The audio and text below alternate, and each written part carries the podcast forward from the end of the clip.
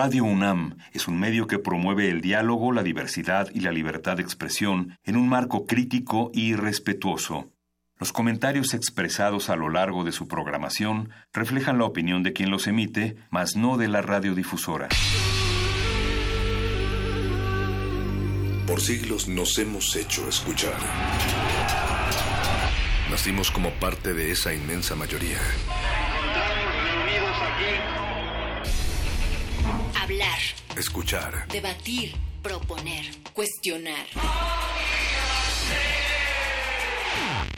Está en nuestra naturaleza. Seamos instrumentos de conciencia de nuestro pueblo. Usamos el sonido porque atraviesa obstáculos. Muros. Fronteras. Nosotros somos la resistencia. Resistencia modulada. A continuación, daremos lectura al pronunciamiento emanado de la Asamblea General Interuniversitaria, donde confluyen más de 85 instituciones educativas del país. La comisión está integrada por José, de la Facultad de Filosofía y Letras, y Lucía, de la Facultad de Filosofía y Letras. A todos los estudiantes de nuestro país, al pueblo de México. Han pasado más de 30 días desde la desaparición forzada de 43 estudiantes normalistas de Ayotzinapa. Desde el 26 de septiembre, el dolor de 43 familias se ha convertido en el dolor de todo un pueblo. La esperanza de encontrarlos se hizo piel y alma de toda una nación. Desde ese día, el gobierno mexicano quedó al desnudo ante el mundo entero. Los acontecimientos de Iguala han demostrado que la violencia no solo es consecuencia de un sistema económico y político desigual e injusto, cuyo accionar beneficia únicamente a los dueños del dinero, sino que representa en realidad... Cada uno Ayotzinapa. Uno, Abel, por tu cara de sol y gallo y tu noche de sueño frío. Dos, Abelardo, por tus ojos de harina de tiempo y tu silencio. Tres, Adán, por tu baile de asombro y tu risa de cobre fulminante. 4. Alexander, por tu palabra de búho y tu ilusión de techo abierto. 5. Antonio, por tus venas de agujeta de río y tu paso de jaguar de monte. 6. Benjamín, por tus días de canto y bruma como orejas de gato. 7. Bernardo, por tu sueño de leche tibia y tu vigilia de tortuga. 8. Carlos Iván, por tu voz de corneta y tu seca dulzura de llano. 9. Carlos Lorenzo, por tus dedos extendidos como amplias nubes de tarde. 10. César Manuel, por tus largas piernas de pájaro de medianoche.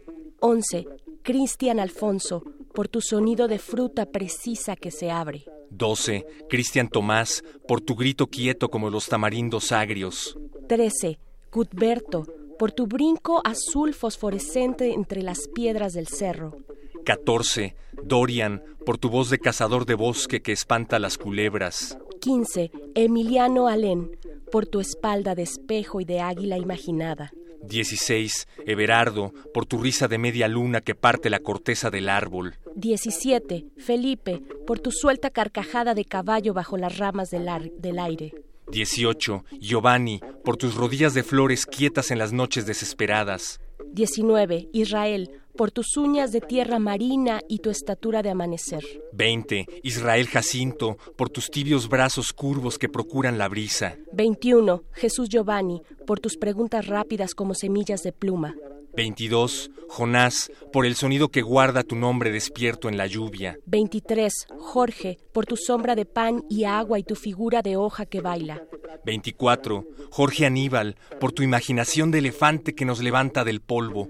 25. Jorge Antonio, por la historia de sal y de conejo que corre por tu cuerpo. 26. Jorge Luis, por tu escritura de sueño en los rayos últimos de la mañana. 27. José Ángel, por tus manos de remo en mesas de valles iluminados y de agua. 28. José Ángel, por tus ojos de pez de lumbre y tus letras en la raya del horizonte. 29. José Eduardo, por tu razón en el vértigo del topo y el ábaco del coyote. 30. José Luis, por tu respiración de tigre adivino, tigre que silba en la noche. 31. Yosivani, por tu canto de estanque y relámpago en la boca de la barranca.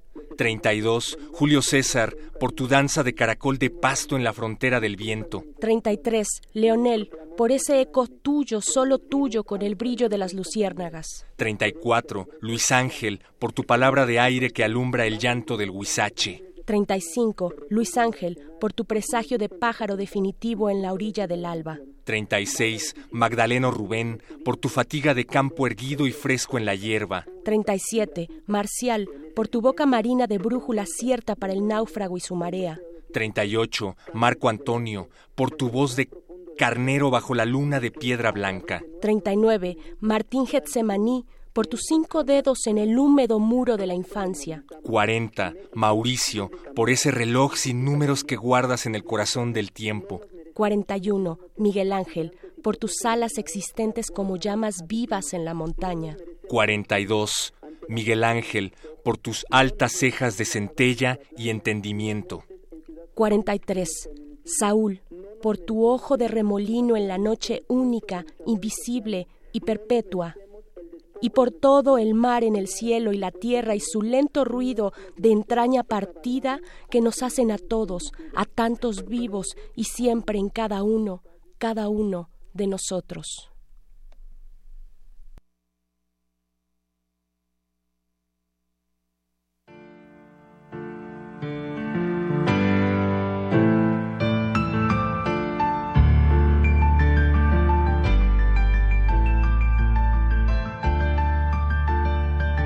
43 43 43 caras, 43 sueños para mis héroes, 43 guerreros. Gracias por hacerme despertar del trance, por tener con la revolución un torrido romance, corderos entre lobos, pero gigantes entre gnomos, ni plomo ni fuego les quita vida porque ya viven en la tierra prometida, sonrientes. Ustedes sí fueron valientes, miraban al futuro de manera diferente. Guerrilla, el suelo nunca tocó sus rodillas, dejaron la semilla de los robles del mañana y como Lucio Cabañas nunca bajaron los puños. El privilegio de inspirar solo queda para algunos, sin olvido ni perdón. Muerte al mal gobierno y al sistema represor.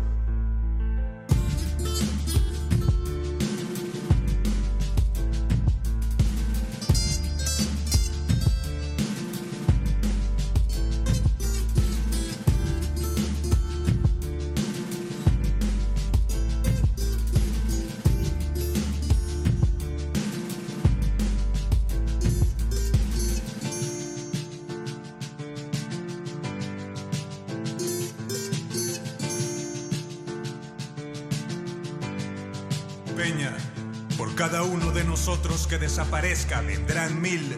Por cada mil que desaparezcas vendrán cien mil. No queremos tu renuncia, queremos tu cabeza y la de tus hijos y tu esposa en una fosa. Que sufras lo que el pueblo sufre y llores lo que el pueblo llora. A los magnates del país lamiendo el suelo en una mazmorra. A tu patrón Salinas ahogado en su propia sangre. A secretarios y gobernadores parcos muriendo de hambre todos los cuerpos policíacos, cojos y tuertos, al pueblo en el poder y al presidente y sus secuaces muertos. No perdono y nunca olvido. Y si mis hijos también luchan es porque habré cumplido. Mi espíritu inmortal solo puedes con mi cuerpo. Dispárame en la espalda, nos vemos en el infierno. No perdono y nunca olvido. Si mis hijos también luchan es porque habré cumplido. Mi espíritu inmortal solo puedes con mi cuerpo. Dispárame la espalda, nos vemos en el infierno. No perdono y nunca olvido. Y si mis hijos también luchan es porque habré cumplido. Mi espíritu inmortal solo puedes con mi cuerpo. Dispárame la espalda, nos vemos en el infierno. No perdono y nunca olvido. Y si mis hijos también luchan es porque habré cumplido. Espíritu inmortal solo puedes con mi cuerpo. Dispárame la espalda, nos vemos en el infierno. No perdono y nunca olvido. Y si mis hijos también luchan es porque habré cumplido. Espíritu inmortal solo puedes con mi cuerpo. Dispárame la espalda, nos vemos en el infierno. No perdono y nunca olvido. Y si mis hijos también luchan es porque habré cumplido. Mi espíritu inmortal solo puedes con mi cuerpo. Dispárame la espalda, nos vemos en el infierno.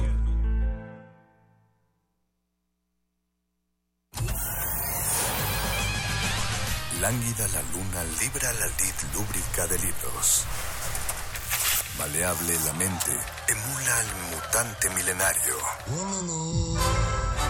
Muerde lenguas, letras, libros y galletas.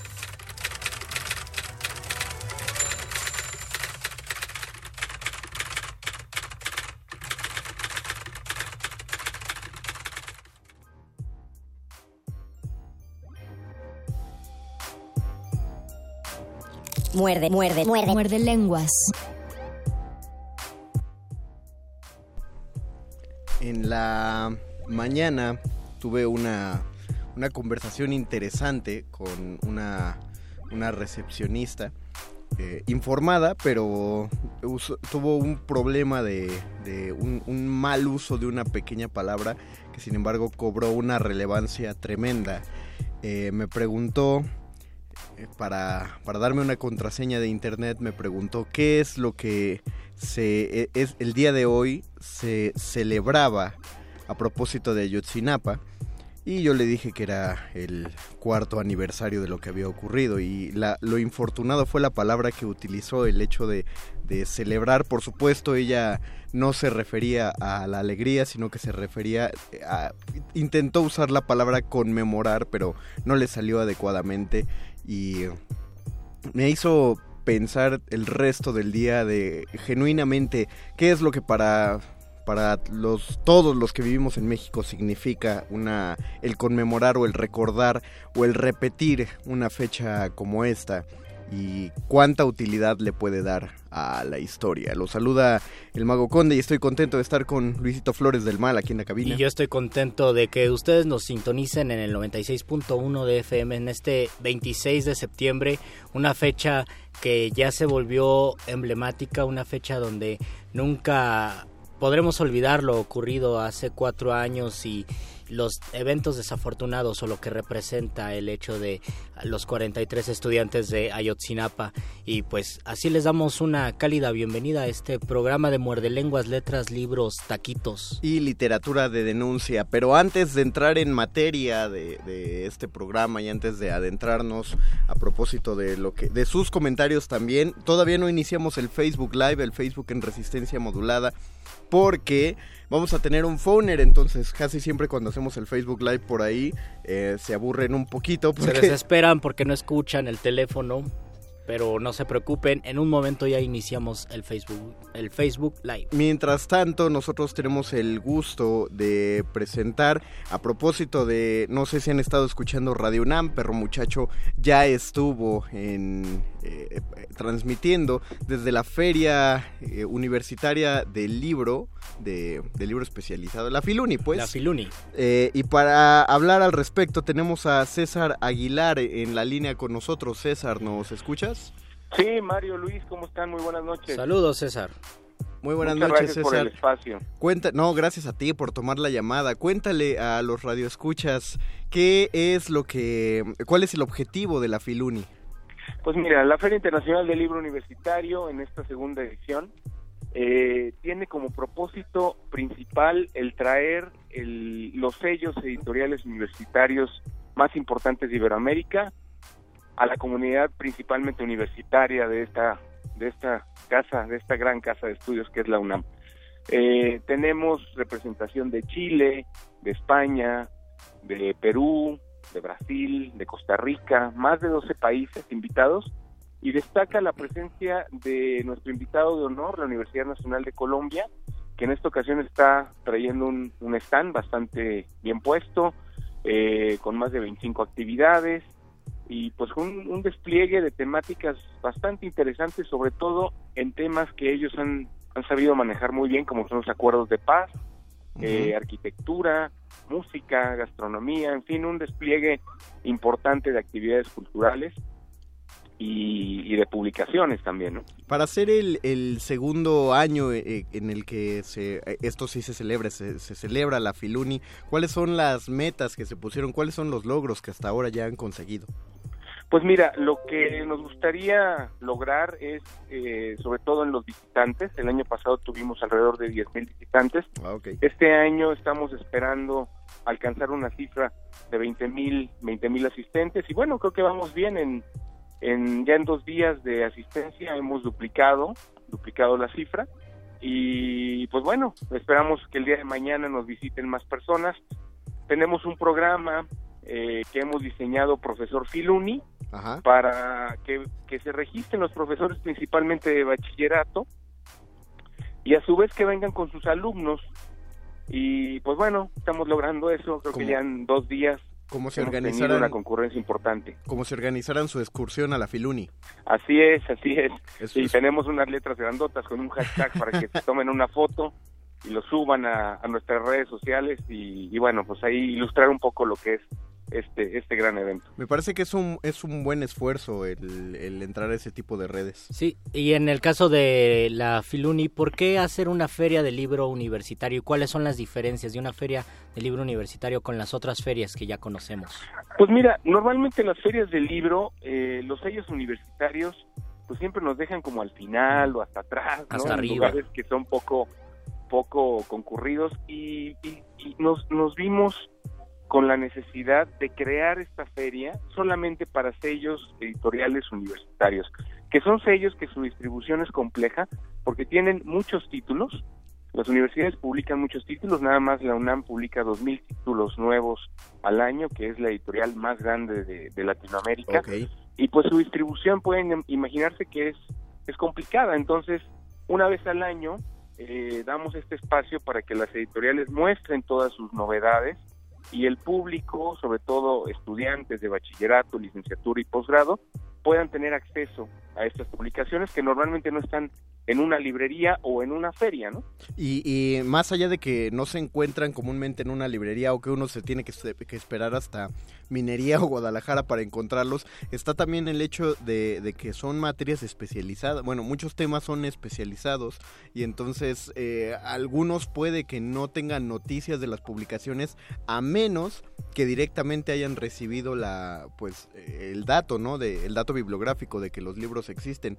Es decir, es un espacio necesario para para mostrar la oferta de que esta, estas publicaciones existen. Pues sí, es necesario e importante, ¿no? Y nos hemos dado cuenta que, que la, la Filuni cada vez más se posiciona, cada vez más eh, va tomando eh, mayor importancia, autonomía, gestión, ¿no? Y, y pues estamos muy contentos con los resultados hasta ahora, estamos apenas en el segundo día de actividades, nos, nos queda eh, eh, terminar con, con nuestro coloquio, con nuestras jornadas de profesionales. Y pues bueno, eh, los estaremos manteniendo informados de todas las actividades, de los resultados, de los visitantes, los expositores y sobre todo de nuestro invitado de honor que es la Universidad Nacional de Colombia, con, un, con ese despliegue de actividades que, que, que nos traen en esta ocasión. Pueden consultar toda la programación en www.filuni.unam.mx y bueno, pues los esperamos con, con, con la cita con el conocimiento. www.filuni.unam.mx Sabemos que desde tu posición debe ser bastante sobrio y equilibrado en cuanto a las actividades que hay, pero ¿alguna particularmente que, que destaques para, para anunciarla ante los radioescuchas en este momento y, y que sea Pues como sí, un es- imperdible?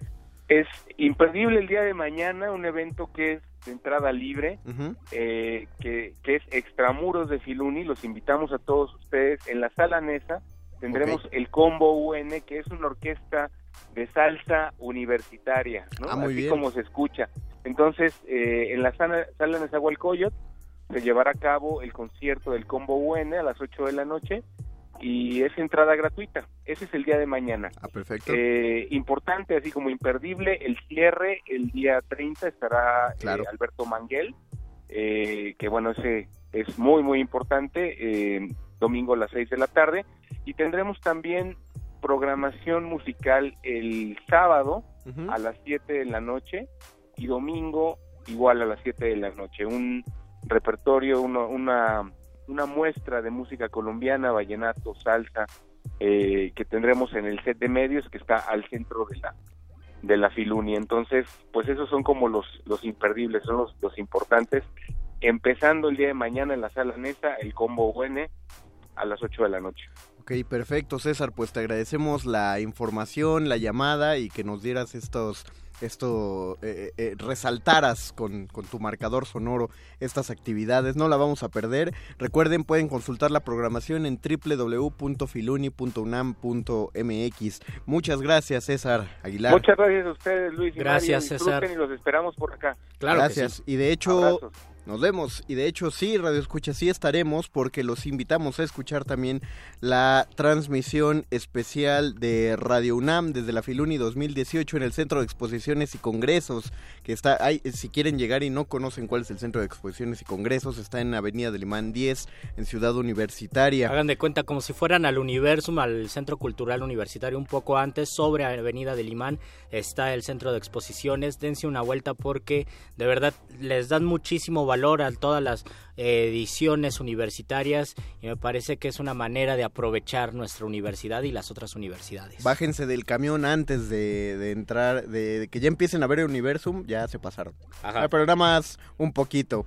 Los viernes, va a ser el próximo viernes, sábado y domingo de las cinco y media a las 7 de la, bueno, a las 17.30 a las 19 horas. Van a escuchar las voces de Luisa Iglesias, de Luisito Flores, de Virginia Sánchez, de Juana Inés de Esa. Del Mago Conde. Y de Héctor Castañeda por favor, eh, también pasen a saludarnos a la cabina de Radio UNAM, que vamos a estar en el stand F19. Gracias a la Dirección General de Fomento Editorial UNAM por las facilidades que nos han dado para la transmisión. Y escuchemos, escuchemos una canción, Luis, para Vamos a escuchar a Rubén Blades, Desapariciones. Esto es Muerde Lenguas, Letras, Taquitos. Y denuncia. Y denuncia. Muerde lenguas. Muerde lenguas. Muerde lenguas.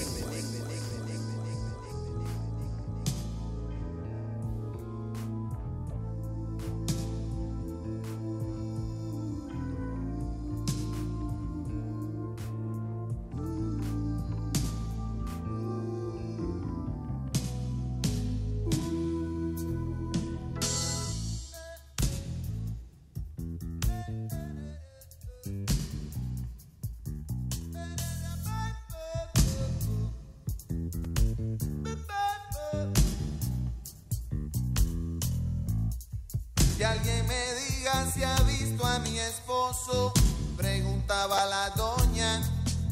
Se llama Ernesto X, tiene 40 años. Trabaja en celador en un negocio de carros. Llevaba camisa oscura y pantalón claro. Salió ante anoche ha regresado. Y no sé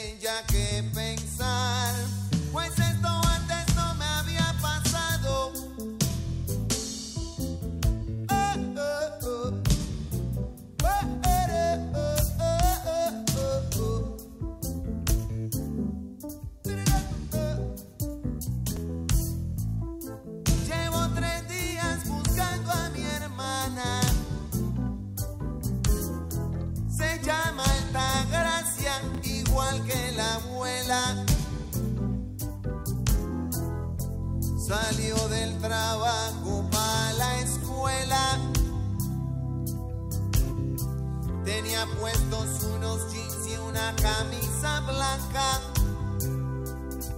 No ha sido el novio. El tipo está en su casa. No saben de ella en la PSN. Tiene el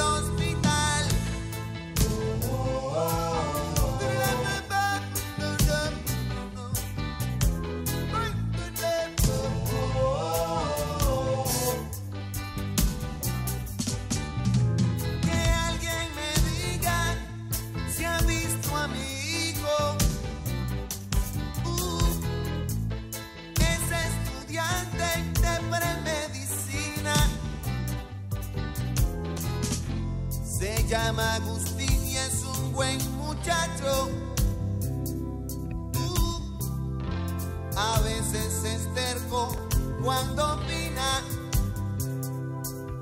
Lo han detenido.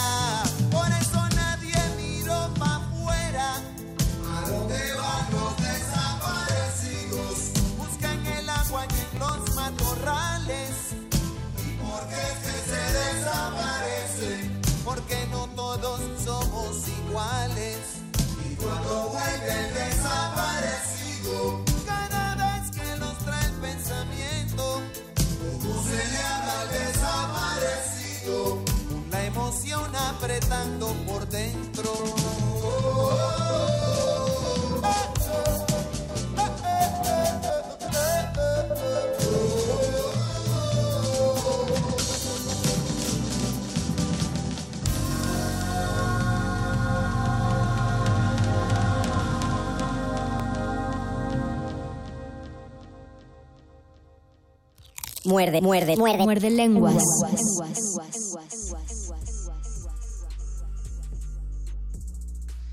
¿Qué es esto tan triste y tan navideño que escuchamos, Luisito? Escuchamos Desaparecidos de Rubén Blades. Dije navi- Ah, dijiste lo- lo- eh, tengo que aclarar. Navideño porque mientras estaba la canción les comentaba que esa canción yo la escuchaba en casi todas las navidades de mi infancia y mi adolescencia con mi familia, mis hermanos y mis padres.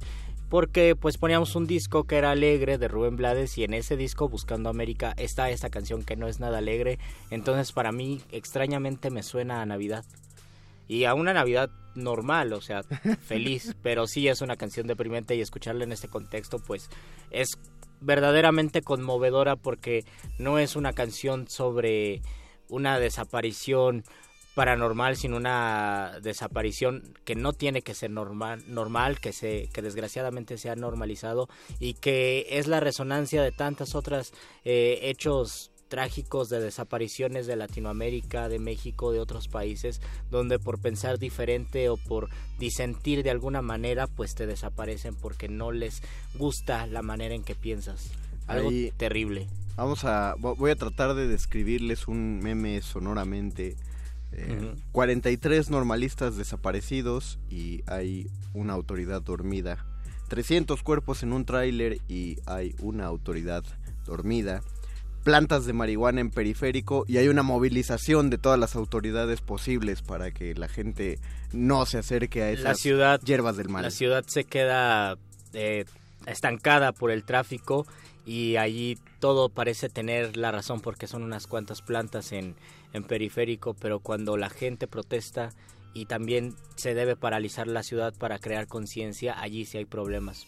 Son cosas complicadas que se viven en este 2018 y se han vivido desde hace mucho tiempo. Se han vivido desde hace mucho tiempo, pero parece que algo, algo empezó a resonar justo desde hace cuatro años a partir de la desaparición forzada de los normalistas, eh, buscando, si ustedes buscan en internet, eh, al menos la producción literaria que se ha hecho a propósito de, los desaparecidos, de Ayotzinapa en particular, ha sido copiosa en estos cuatro años. Ya no nos vamos a, a meter en una de las cuestiones que hablábamos el el lunes pasado acerca de, de que algunos lo aprovechaban las tragedias como oportunismo para conseguir compras, ventas y likes. Sí, eso lo, eso lo hablamos el lunes, creo que ya debe quedar en la conciencia de cada quien. De cada quien, pero, y sobre todo si de alguna manera sirve, pues también hay que valorar ese granito de arena. Pero lo que uno puede ver en las publicaciones que han salido es la es que la mayoría son recopilaciones de historias y de testimonios, es decir, muchos muchos pueden parecer trabajos periodísticos, muchos son trabajos periodísticos, otros más se les pueden parecer, eh, aunque no son hechos directamente por periodistas, pero lo que se trata de hacer es de recopilar, hay, hay una ansia de juntar la verdad en esas páginas, aunque sea la, la poca verdad que se le puede rascar a las orillas de este asunto. Y esa verdad, hay, hay una de las publicaciones que me parece la más bella, que lo que reúne son las historias eh, de vida de cada uno de los 43 normalistas, eh, justamente para darles, para no dejarlo en un nombre y una cara que muchas veces nos eh, si, uno no se compro, no está metido en las situaciones políticas, un nombre y una cara le va a decir muy poco. Un nombre y una cara van a ser parte de las estadísticas, pero cuando alguien difunde la historia que hay detrás y, humaniza esa cara y ese nombre, es cuando nos podemos dar cuenta de la dimensión que tiene el hecho de que 43 son demasiados y aún así 43 son solo una pequeña parte de 20 mil. Porque frente, frente a la desgracia de 20 mil o de muchos miles más, porque frente a la desgracia siempre hay un trasfondo, hay un reverso que puede ser esperanzador, puede ser alentador y en el caso de la literatura como en el caso de un hecho trágico, pues sirve porque aunque aunque sea aunque sea un hecho terrible que no que queremos que no hubiera pasado también hay, un reverso que nos ayuda a humanizarnos. Es decir, ah, pensamos, en, pensamos en los 43 y si imaginamos que los 43 o los estudiantes de, de, Tlatelolco eran personas, eran chavos de 20 años y que nosotros en algún momento tuvimos 20 años o tenemos 20 años, que también somos estudiantes, que tenemos los mismos sueños, inmediatamente creamos empatía con esas personas aunque no las conozcamos y sentimos que son parte de nosotros. Yo, a mí lo que me pasó con los 43, yo tenía tal vez unos tres meses que ya había dejado de dar clases, trabajaba dando clases y yo pensé mucho en mis alumnos y sí me conmoví porque dije es que ellos pudieron ser mis alumnos o de alguna manera son mis alumnos o son mis compañeros porque están son parte de mi contexto, son parte de mi país y son parte de mi historia y esa manera de humanizarlo y de establecer empatía creo que es la que nos vuelve más terrestres, nos vuelve más nos conecta con las otras personas y eso también ocurre en la literatura. La literatura me parece que debe ser una manera de humanizarnos y de sensibilizarnos. claro. El, libro que les comentaba de las historias de los normalistas se llama eh, Ayotzinapa, la travesía de las tortugas. La, pues la, editó Proceso, la travesía de las tortugas. Eh, es un, eh, ya que seguimos usando la palabra imperdible, es un imperdible de la literatura. El, el humanizar y el...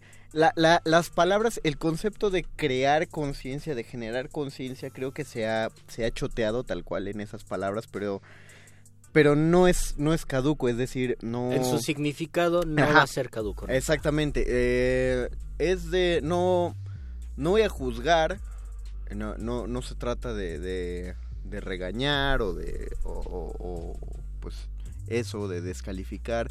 La idea más bien es necesario o sería muy necesario el estudiar el, el por qué o el de dónde viene la la antipatía hacia el tema de, los normalistas y principalmente en cierto sector poblacional que, que de, a partir de cierta edad, ¿no? Muchos de ellos eh, estudiantes aún de preparatoria eh, que pues no sé, eh, yo lo veía desde el primer del primer aniversario, desde la primera conmemoración, ¿no? Que existía una cantidad ingente de, de estados de Facebook que decían acerca de la inutilidad o de lo, que, de lo aburridos que estaban de escuchar a la gente que seguía haciendo marchas a propósito de los 43 de Ayotzinapa, la gente que seguía hablando del tema al respecto.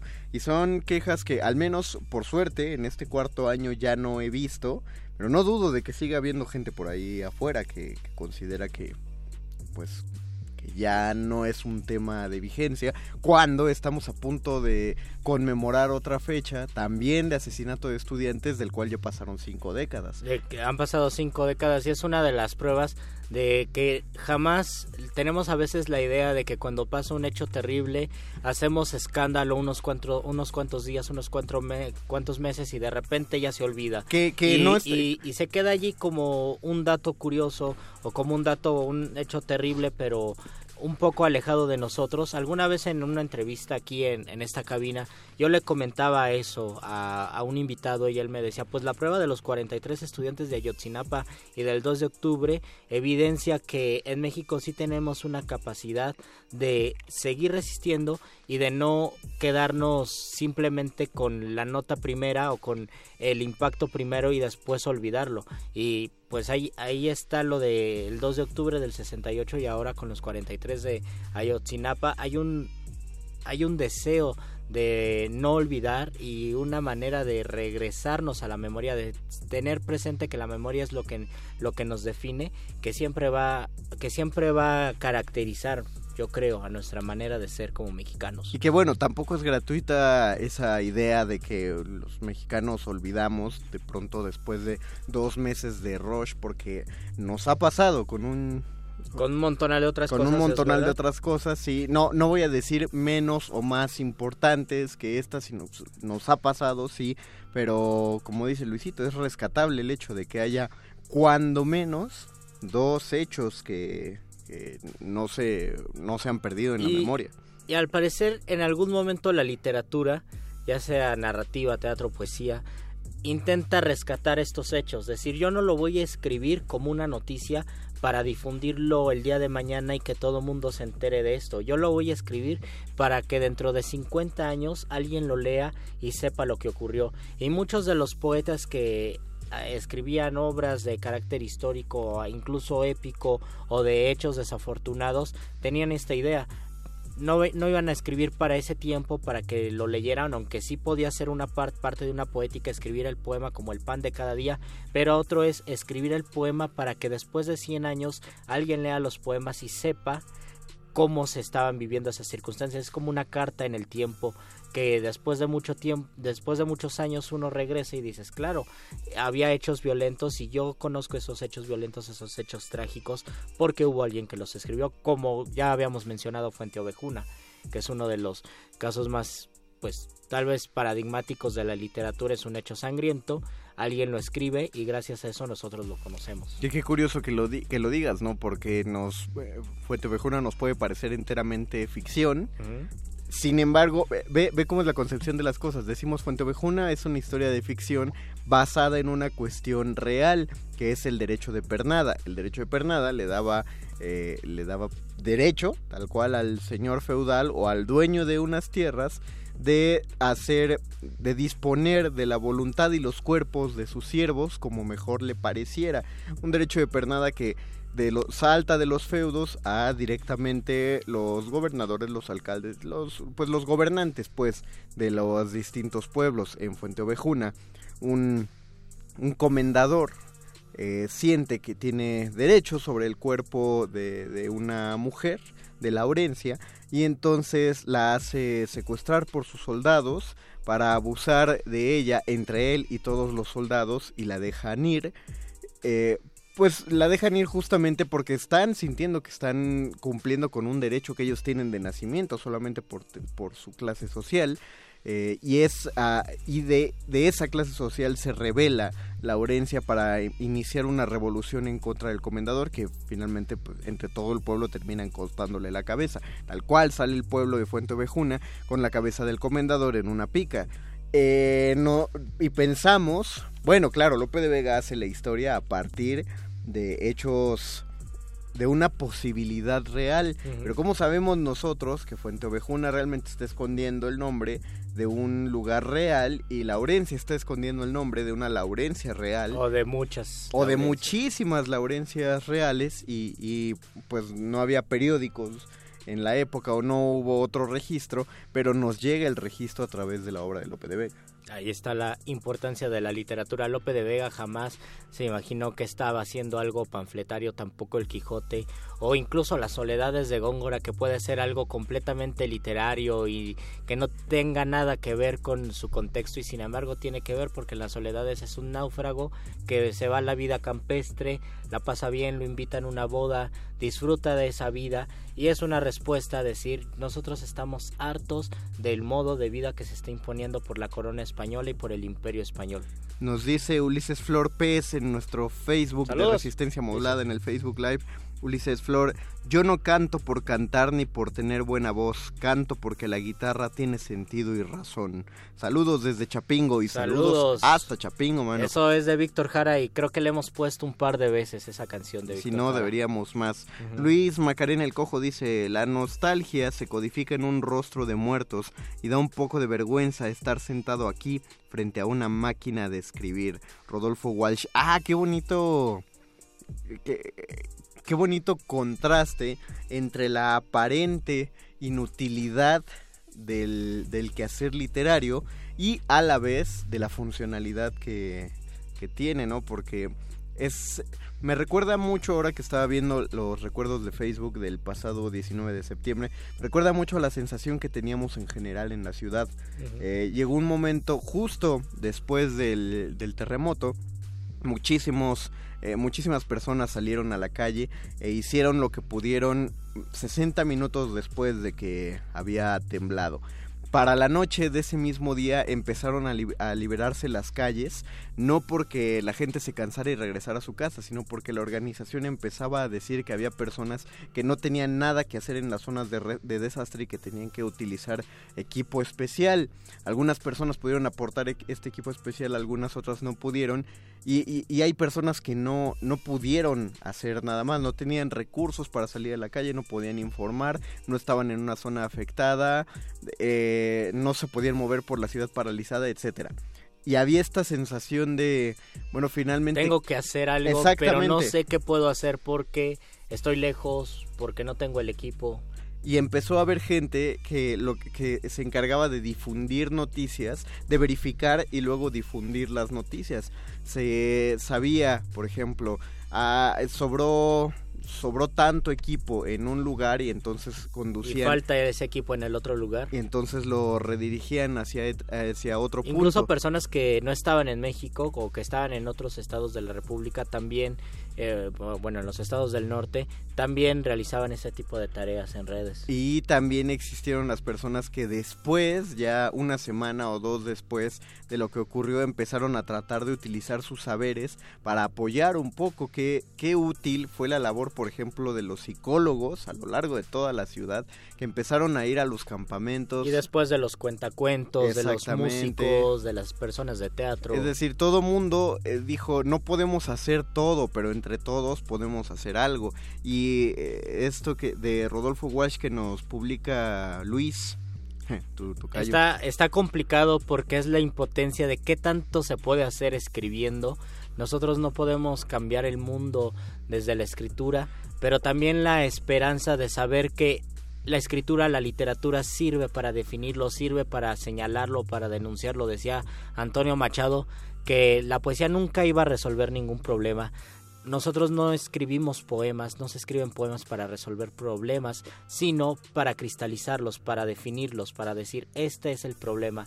Y creo que esa es una gran función de la literatura, decir, bueno, a lo mejor no vamos a cambiar nada escribiendo libros, y a lo mejor sí, eh, ¿Sí? no sirve para nada, pero visto de otra manera sirve para humanizarnos, sensibilizarnos y para definir cuáles son los problemas que nos incomodan a todos. Sin embargo, no deberíamos echar en saco roto el poder de la palabra. Claro. Hay, hay muchísimas películas que lo resaltan, y yo sé que una película puede no ser un hecho histórico, pero lo resaltan de cierta manera para, para mostrar lo que un, un discurso adecuado, lo que un, un orador bien preparado y por lo tanto un escritor eh, con una pluma muy afinada podría conseguir dos ejemplos rápidos. Recordemos el discurso de Churchill para poder eh, hacer esta la operación Dínamo en el en donde van a rescatar a los soldados de Dunkirk y eh, que es la manera en la que decide que Inglaterra va a resistir el embate alemán hasta que Estados Unidos decide entrarle al quite. Básicamente lo que dice, pues en el 44. 44. Y el otro es eh, Las bodas de Fígaro de Beaumarchais, eh, que es una obra de teatro que se estrenó Tal cual corre, la, corre la leyenda de que se estrenó pocos días antes de que la primera cabeza real rodara, porque Oh. aparentemente, eh, como la- las bodas de Fígaro ejemplificaba tan bien la desigualdad social, que hubo mucha gente que vio la obra y directamente, así lo cuentan, directamente del teatro salió a tomar las calles, a quemar la Bastilla, a jalar a los reyes y a meterlos a la, a la guillotina. Entonces, nada más para que nos demos un quemón de lo que podría ser la literatura. Vamos a escuchar otra canción. Luis. Vamos a escuchar otra rola y regresamos al último segmento de este muerde lenguas de letras, libros, taquitos. Y denuncia.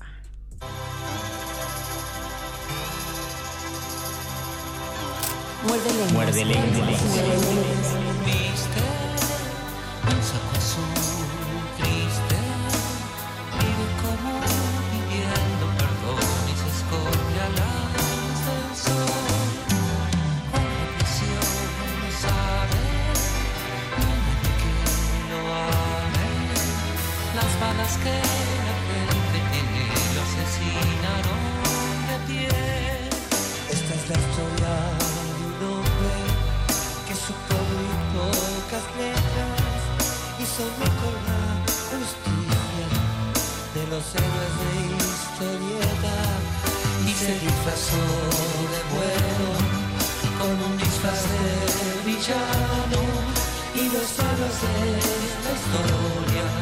son los cotidianos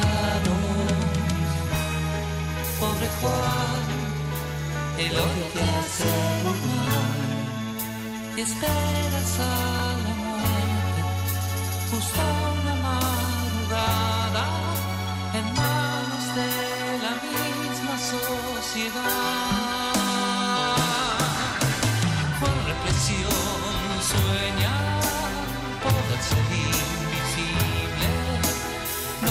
soportar la verdad y el terror lo va a matar con represión gritar, con represión llorar. Está tan loco el pobre que hoy en la cárcel se encerró. Esta es la historia de un hombre que quiso ser sobrehumano y la realidad escapó de las manos y ahora juega los ladrones junto con Batman y Robin en un asilo de ancianos con payasos y gusanos. Pobre Juan, qué lástima me das. Todos los reprimidos seremos tus amigos cuando tires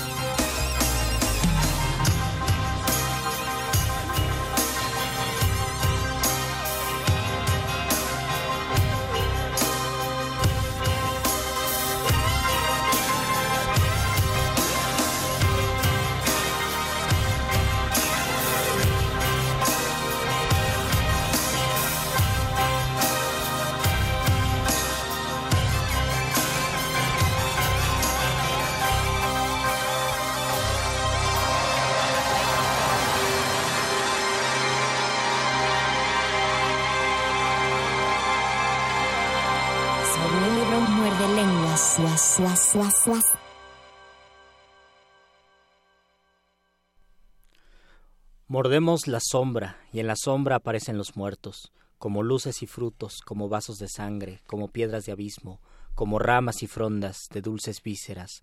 Los muertos tienen manos empapadas de angustia y gestos inclinados en el sudario del viento. Los muertos llevan consigo un dolor insaciable esto es el país de las fosas, señoras y señores. Este es el país de los aullidos. Este es el país de los niños en llamas. Este es el país de las mujeres martirizadas. Este es el país que ayer apenas existía y ahora no se sabe dónde quedó. Estamos perdidos entre bocanadas de azufre maldito y fogatas arrasadoras. Estamos con los ojos abiertos y los ojos los tenemos llenos de cristales punzantes.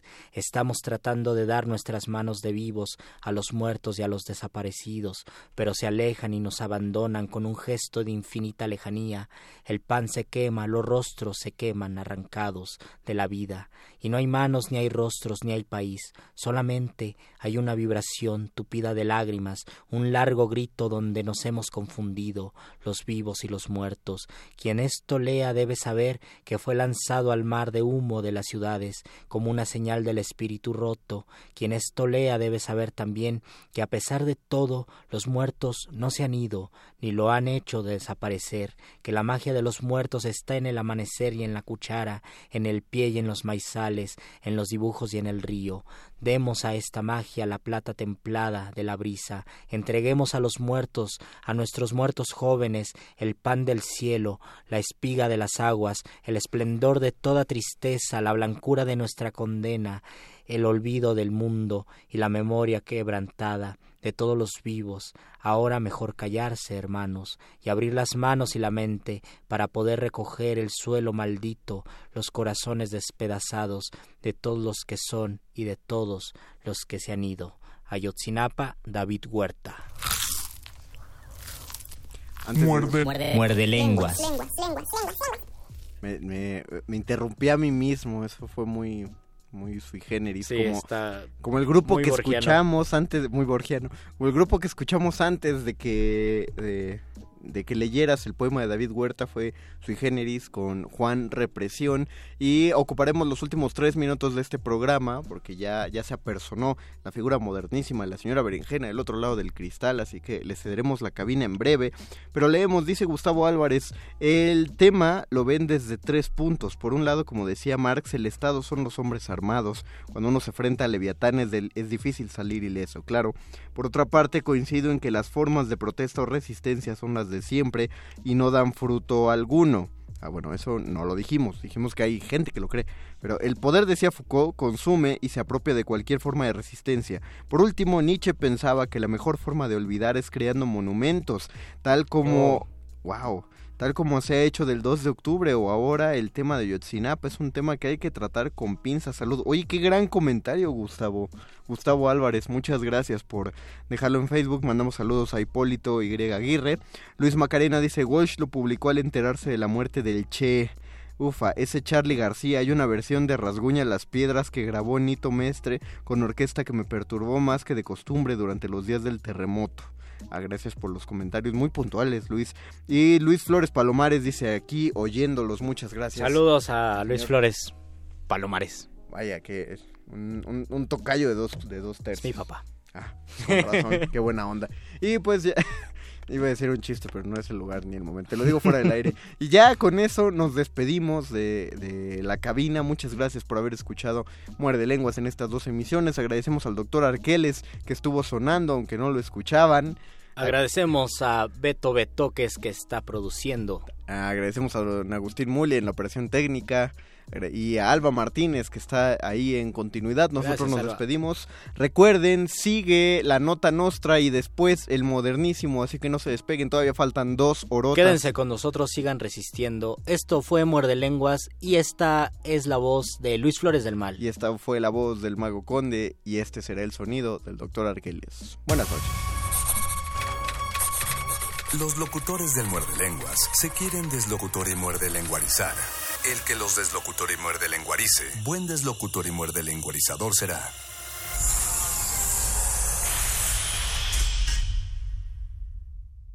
Resistencia modulada.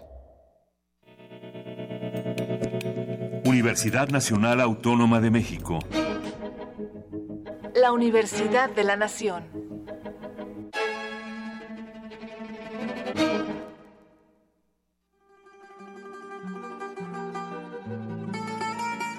De Alcorcón a los Balcanes. De Cabo Verde a la India. Se parte de este viaje por la música del mundo. Mundofonías. Una expedición de Araceli Zigane y Juan Antonio Vázquez. Sábados a las 18 horas por el 96.1 de FM. Radio UNAM. Experiencia sonora. La muestra Vientos de Fusang, México y China en el siglo XX que se exhibe en el Museo Moral Diego Rivera es una ventana a la profunda relación e influencia recíproca entre artistas mexicanos y chinos. Está integrada por más de 50 piezas entre obra gráfica, pintura, dibujo, mural, documentos y material audiovisual procedentes de colecciones de China, Canadá, Estados Unidos y México. Vientos de Fusang, México y China en el siglo XX se puede visitar en el Museo Moral Diego Rivera.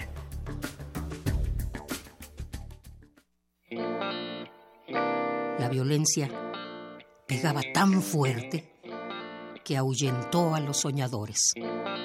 Corrieron hasta encontrarse y de ese choque de mundos nació un movimiento elíptico que pone a bailar a cualquiera. Conoce a Solsticio, funk afrolatino con alma, un canto que pide paz. Mi tema es las galaxias, crucificación universal. Mi objetivo, mi ciudad divina, seguridad máxima y terrible. Viernes 28 de septiembre a las 21 horas en la sala Julián Carrillo. Entrada libre. Se parte de Intersecciones. Radio UNAM, experiencia sonora.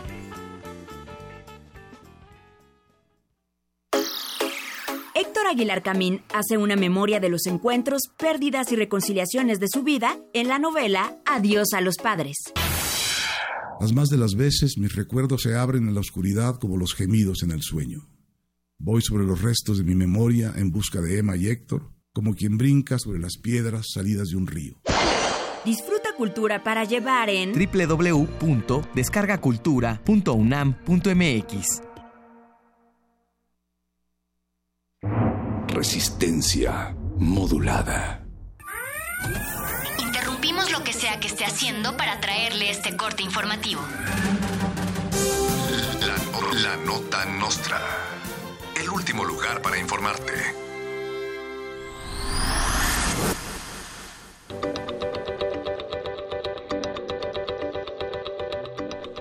Cambiarán la sede del Auditorio Che Guevara al periférico de la Ciudad de México. Un grupo de estudiantes universitarios de entre 50 y 50, entre 40 y 50 años de edad, con playeras del Che Guevara, comenzaron a arribar a las inmediaciones del periférico en la Ciudad de México.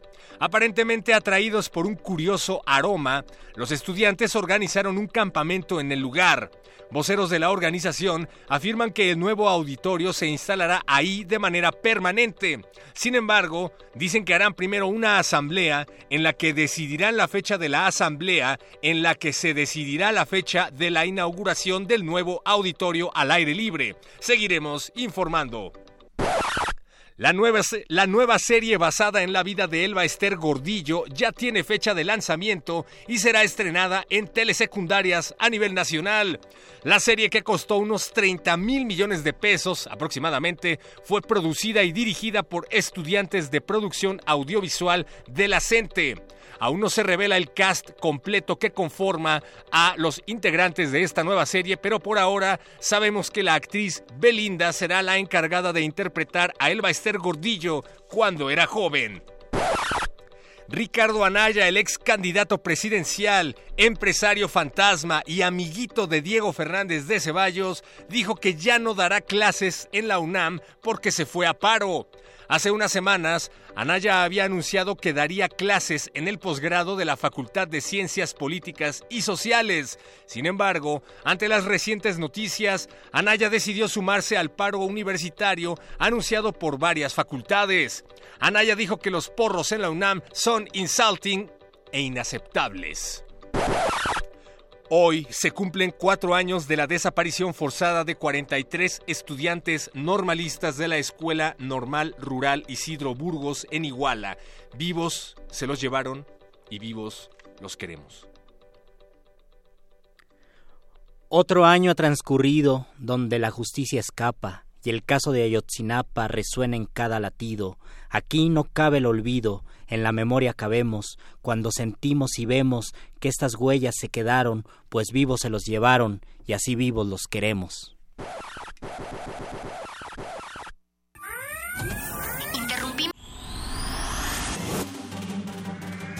Estas fueron las últimas noticias que debiste recibir.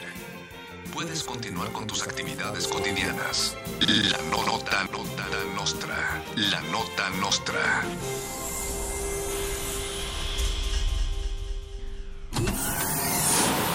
Aquí queremos un mundo en el que quepan todas las familias, voces, Opiniones. mundos. Nos protegemos en muros de cristal para evitar la vigilancia. Si no podemos bailar, entonces no es nuestra resistencia. El modernísimo. Todo es arte. Todo es política.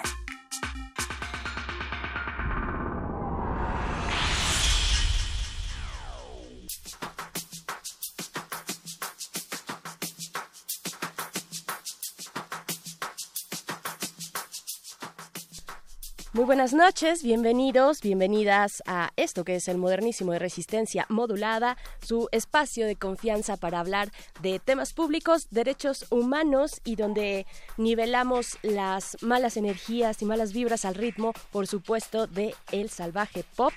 Yo soy Berenice Camacho, me acompaña en la producción detrás del cristal el señor Agustín Mulia, que se encuentra frente a la consola. También está Alba Martínez en la continuidad, como siempre, como cada noche. Levanta ella su mano para saludarles. Y el Betoques, esta noche de miércoles, el Betoques en la producción ejecutiva, un miércoles 26 de septiembre, cuando son las 9 con 7 minutos aquí en la capital de este fantástico país que es México. Y pues fantástico, entre comillas, hoy exactamente se cumplen cuatro años de los hechos de Iguala Guerrero, que dejaron eh, tres estudiantes normalistas asesinados. Uno más permanece en coma desde entonces, al- es- él Aldo Gutiérrez Solano, y 43 estudiantes desaparecidos. Además, las familias que aún no tienen ni verdad ni justicia y una sociedad, una sociedad profundamente lastimada, esta semana hemos estado entrevistando a distintas organizaciones y actores que se han que han acompañado la lucha de los familiares y en esta ocasión hablaremos con Luis Tapia del Centro Pro de Derechos Humanos, una organización muy cercana a esta lucha de Ayotzinapa desde el principio. Eh, además, además, esta mañana se publicó un estudio muy revelador eh, en mi opinión, muy interesante por parte de la organización México Evalúa acerca de los homicidios en la Ciudad de México. Este es un diagnóstico hiperlocal sobre la violencia letal en la ciudad en la capital del país. Entre muchos hallazgos, este estudio revela una violencia focalizada, es decir, concentrada solo en algunas zonas de esta ciudad. Casi casi es un mapeo que determina colonias, puntos rojos, digamos, focos rojos de la violencia eh, letal, que son los homicidios en esta Ciudad de México. Platicaremos con David Ramírez, coordinador de este estudio titulado 5013 homicidios en la Ciudad de México, análisis, es- análisis espacial para la reducción de la violencia letal. Así es que ustedes pueden unirse a esta charla, a esta noche de resistencia. Díganos si estuvieron hoy en la marcha por Ayotzinapa o si se unieron a algún otro acto por esta lucha, si le ven sentido, le ven sentido a estas demostraciones de apoyo, de protesta, eh, pues díganos ¿qué, qué opinan ustedes de la verdad histórica que nos dijeron hace cuatro años, poco, poco menos de cuatro años por ahí de noviembre del 2014, arroba R modulada en Twitter y en Facebook Resistencia Modulada. Y nos vamos con música, vamos a empezar con música. Este fin de semana se presentarán en esta ciudad Los Pirañas, una banda colombiana de música psicodélica y críptica, diría yo, corren por ahí en el mismo circuito de bandas como los Meridian Brothers o Mad Professor. Lo que vamos a escuchar es La champeta de la corrupción y la desgana. Por ahí nos suena, creo, en este país también. Ellos son los pirañas y esto es el modernísimo.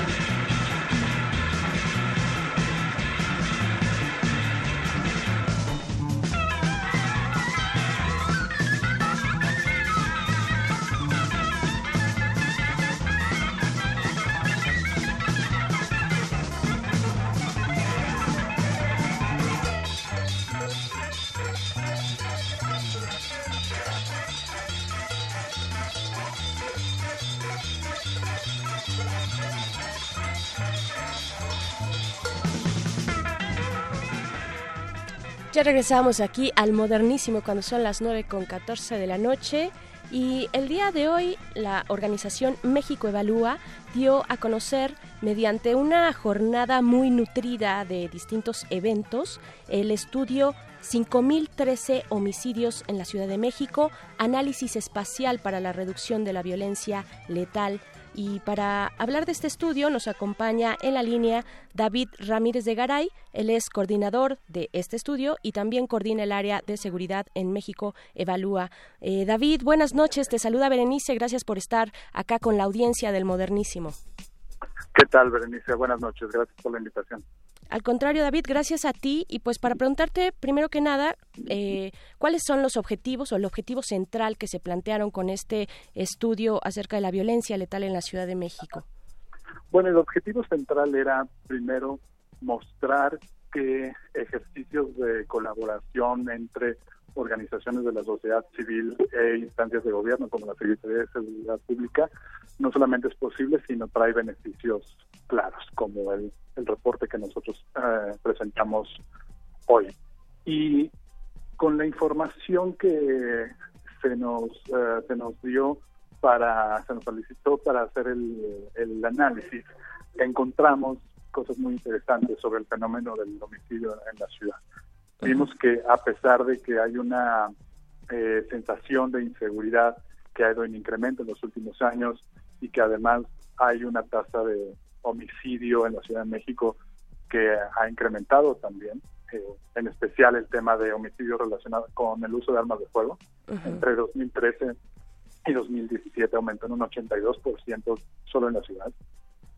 Nos, nos planteábamos con esta información eh, preguntas sobre la geografía, la distribución de este tipo de delitos. O sea, si este incremento está acompañado de un cambio en la distribución de, geográfica de, este delito. Y lo que vimos en nuestro estudio es que la distribución ha sido ha estado muy concentrada, es decir, solamente algunas delegaciones, en específico algunas localidades dentro de esas delegaciones, son responsables o acumulan la mayor cantidad de homicidios en el periodo. Es decir, no es un fenómeno generalizado. Claro, lo cual me parece que es el gran valor dentro de, además de toda la numeralia, de todo el análisis estadístico que ustedes realizan y que se caracterizan por realizar en México Evalúa, me parece que ese es el gran valor agregado, este trabajo de eh, focalización, de localización de la violencia de este tipo, de violencia en, en la Ciudad de México. Ahorita nos comentabas, eh, David, que que están ustedes trabajando o que esta, este informe se hizo, digamos, de la mano de las autoridades de seguridad pública eh, en la Ciudad de México, si bien entendí sí, es, correcto, es correcto. ¿Qué significa eso entonces? Porque de pronto tenemos eh, una gran cantidad de informes que hacen, informes especializados y de altísima calidad que hacen las organizaciones en sus distintos ámbitos y no llega a las autoridades, no hay un puente, no se tienden esos lazos necesarios para que esta información tan nutrida y especializada pues se convierta en, no sé, por ejemplo, una política pública. ¿Qué, eh, cómo, ¿Cómo están ustedes entretejiendo y entendiendo las, eh, pues digamos, las, las repercusiones que podría tener efectivas este, este estudio? Bueno, aquí en primer lugar, como bien, apuntaste, eh, tuvimos un punto de partida que no suele eh, utilizarse en este tipo de reportes o en organizaciones similares, ¿no? Surgió de un convenio con la Secretaría de Seguridad Pública de acuerdo a eh, necesidades comunes de compartir información y analizarla. Eso es una marca una diferencia importante. Después, el, el que nuestros resultados, eh, que nuestro trabajo no solamente le haya interesado a autoridades de otras, de otras entidades, eh, sino que eh, las los próximos responsables de la administración de la, de la ciudad han estado muy interesados en nuestro trabajo y en, y en seguir trabajando de, de esta manera con México Evalúa. Hoy en nuestra presentación estuvo presente eh, una representante de Claudia de Claudia Sheinbaum y, y hemos tenido en los preliminares del trabajo hemos tenido también pláticas con, con gente del, del equipo, con lo cual nos indica que los resultados que estamos presentando van a ser de interés y esperemos que se abran buenos canales de comunicación, ¿no? que ya, ya, los tenemos abiertos, que se mantengan, que se institucionalicen, digamos, para que eh, los resultados de este trabajo deriven en un mejor trabajo de la policía. Claro que ya es, ya es un gran paso, un gran paso adelante, un trabajo especializado como este en manos de, eh, pues, de aquellos que, eh, de- pues, están, eh, res- que son responsables de la seguridad pública en esta ciudad. Y ahorita que comentabas de este interés que, por ejemplo, puedan tener otras entidades de la República, eh, ¿qué hay, qué hay detrás de este, de este trabajo en el sentido de la metodología? ¿Cómo fue el trabajo documental? ¿Qué características tiene esta metodología? Bueno, lo que hicimos es, eh, al recibir datos geolocalizados, que lo que quiere decir es que cada reporte de homicidio que eh, levantó el primer respondiente, los, pol- los policías, estaba acompañado de información geográfica de eh, en dónde ocurrió el, el evento.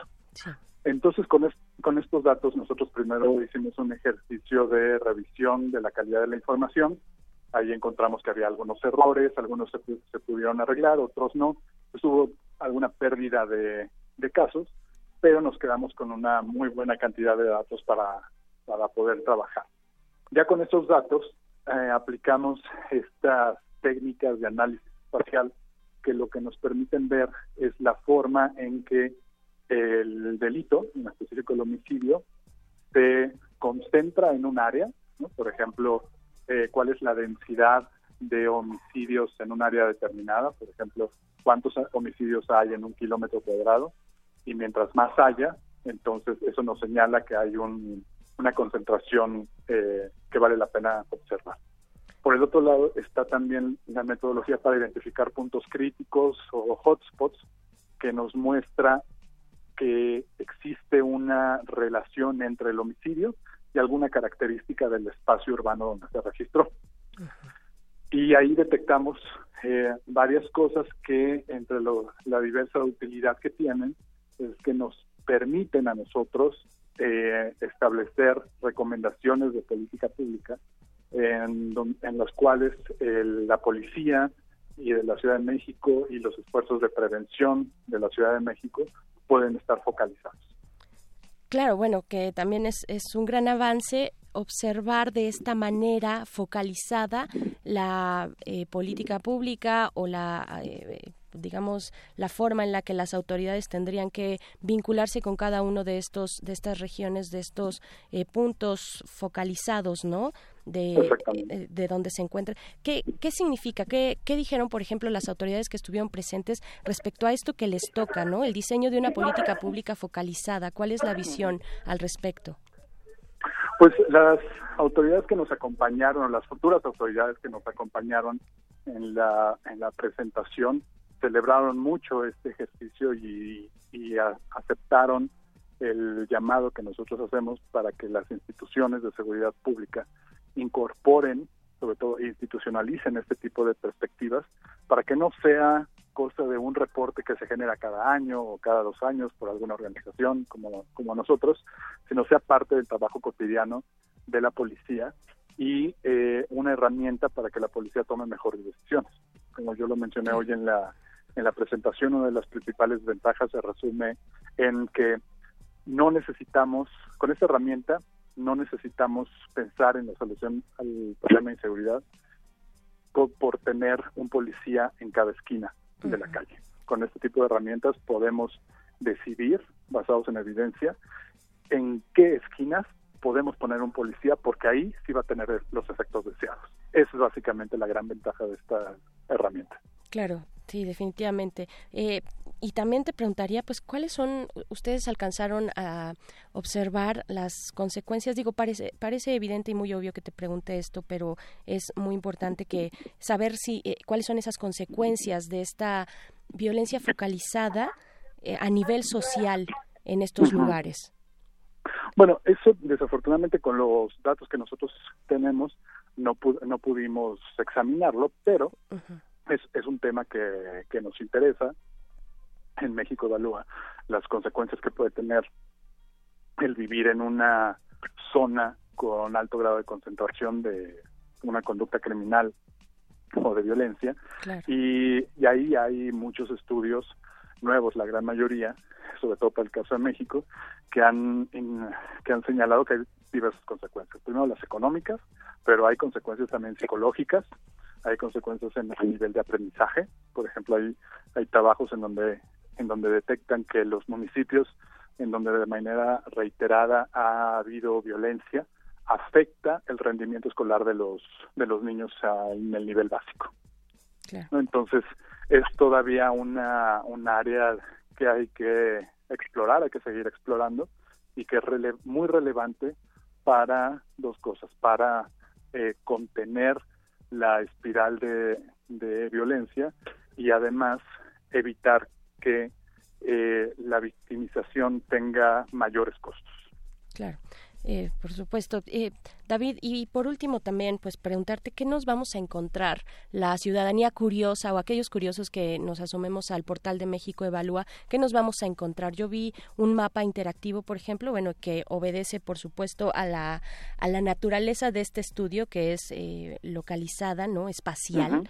Eh, ¿Qué nos vamos a encontrar? ¿Qué herramientas podemos, incluso aquellos que quieran hacer investigación eh, o que quieran acercarse un poquito más, qué nos vamos a encontrar en este portal? Bueno, en, justamente tenemos una presencia en línea eh, específicamente diseñada para este reporte, entonces ahí los interesados podrán bajar el, reporte de manera gratuita en formato electrónico, podrán también eh, bajar toda la cartografía que, generamos con nuestros con nuestros datos, podrán tener información detallada sobre lo que pasa en sus delegaciones, en sus colonias en términos de homicidio y conocer, para los que estén interesados, todos los detalles de la metodología que empleamos. Perfecto, pues ahí está. ¿Dónde los podemos encontrar, David? Nuestro sitio es mexicoevalúa.org y ahí en el, inmediatamente al abrir la, la página aparecerá el, el, banner con información para el proyecto de, de hotspots y a los que estén interesados para el, el, resto de trabajos que hemos hecho en el programa de seguridad, en el área de, eh, de seguridad, ahí viene todo lo que hemos lo que hemos trabajado, que pasa por lo, el tema de prevención del delito, trabajo con policías y hay también reportes sobre población carcelaria, y sobre estadísticas criminales. Claro, interesantísimo. Ahorita que mencionas lo de población carcelaria, eh, a mí me llamó mucho la atención un, eh, una especie de infografía que publicaron ustedes sobre las consecuencias del sismo del pasado, bueno, del año pasado, en el 19 de septiembre, ¿no? Tiene por ahí también material de ese tipo, pues cómo afectó eh, sobre todo a la penitenciaría, que ya es un edificio muy viejo, ¿no?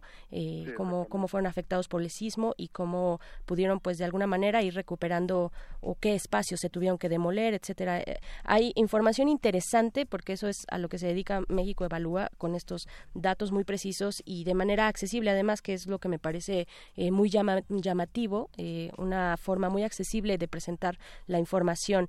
David Ramírez. Por supuesto, es, uno de nuestros objetivos, hacer de, la información y de cuestiones técnicas en el análisis accesible para todo público y sobre todo para que también las autoridades sepan que hay formas, hay estrategias para resolver el problema de seguridad que tenemos en el país. Perfecto, pues ahí está David Ramírez de Gadray, coordinador de este estudio, este estudio titulado eh, 5.013 homicidios en la Ciudad de México, análisis, análisis espacial para la reducción de la violencia letal de México. Evalúa, muchas gracias por esta conversación. No, muchas gracias a ti. Buenas noches. Muy buenas noches, David. Y pues sí, eh, échense ahí un clavadito. Mexicoevalúa.org es la página y también en arroba mexevalúa en Twitter pueden encontrar pues lo que están publicando. La verdad es que es información bastante interesante y sobre todo atractiva. Eh, sobre, y cuando son cuestiones tan complejas de números y con una situación de violencia extendida como la que tenemos en el país, pues eh, se agradece que se haga este tipo de simplificación, digamos, de esta información eh, accesible para la ciudadanía. Así es que ahí está, México evalúa. Y pues nosotros seguimos aquí en el modernísimo. Vámonos con algo de música. Estos son unos consentidos de esta resistencia, un proyecto musical en el que colaboró nuestro director ejecutivo Diego Ibáñez y otros entrañables seres. Esto es el sonido Changorama, un homenaje sonidero a los 43. La canción es cumbia en caso de emergencia nuclear. Ahora sí acuérdense del calor.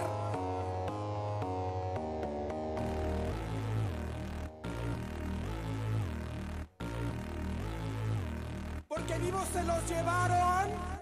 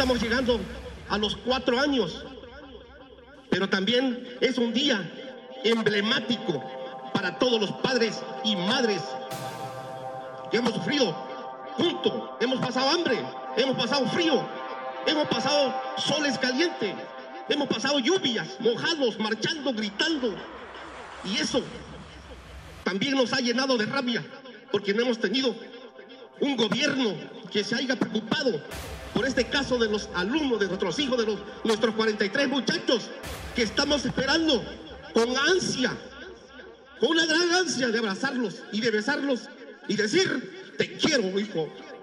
Eso estamos esperando. Escúchenos.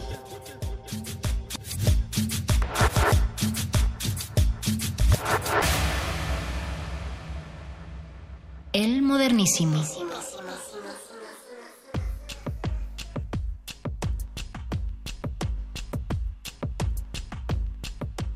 Ya regresamos aquí al modernísimo. Escuchábamos eh, pues una de las declaraciones de los padres de los 43 jóvenes normalistas de Ayotzinapa. Estas declaraciones se dieron en el marco pues de un encuentro que tuvieron esta mañana con el presidente electo Andrés Manuel López Obrador y durante pues esta semana eh, de manera muy especial el día de hoy por cumplirse cuatro años de los hechos de Iguala. Hemos conversado con distintos actores sociales, organizaciones también que han trabajado en cercanía con los familiares de Ayotzinapa.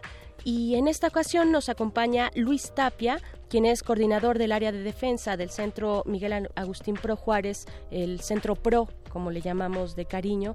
Y le agradezco mucho, te agradezco mucho, Luis Tapia. Eh, ¿Cómo estás? Bienvenido. Te saluda Berenice. Gracias por estar acá en esta conversación. Estimada Berenice, buenas noches. Eh, muchas gracias eh, por, por darnos la, la oportunidad de, de platicar. Eh, de verdad que el agradecimiento es todo nuestro, Luis Tapia, eh, porque particularmente el Centro Pro, junto con otros, eh, ayer platicábamos con Serapaz también, hemos platicado con distintas organizaciones muy cercanas a este proceso de cuatro años, larguísimo, doloroso, y pues al contrario, el agradecimiento yo creo que no solo mío, sino de muchas personas es para ustedes.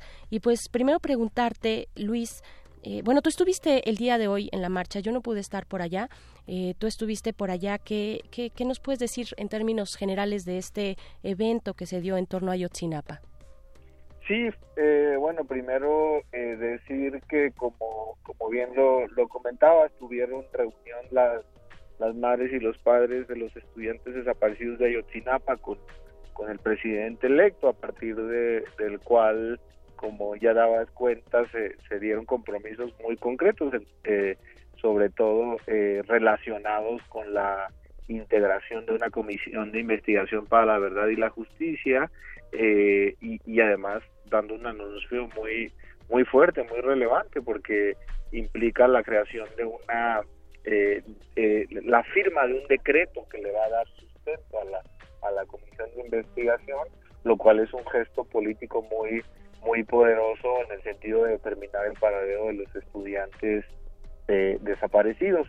Después de estar en ese, en ese evento eh, y acompañados por eh, muchas personas de la sociedad mexicana en general y de, diferentes movimientos sociales, hay que destacar que vinieron de las normales rurales del país aproximadamente mil personas, incluyendo estudiantes de la normal rural de Ayotzinapa, para acompañar a las madres y a los padres de los estudiantes.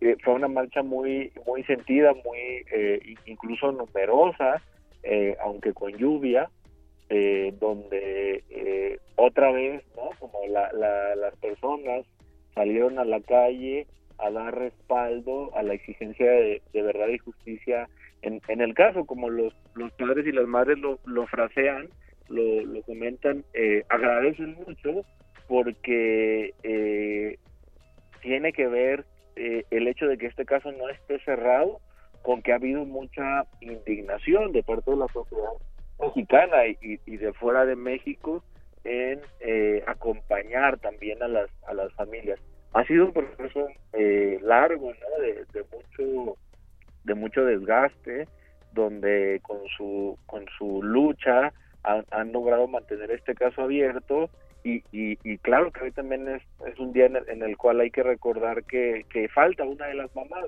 Doña Minerva, eh, que, que, murió sin saber el paradero de, su hijo eh, y, y, que se hay que traerla hoy hoy a la memoria es muy muy importante y eso también hace recordar que este proceso desgasta y que el tiempo pasa y que hasta hoy no hay una una respuesta donde se haya dado, eh, donde se haya garantizado el derecho a la verdad de las familias de los estudiantes.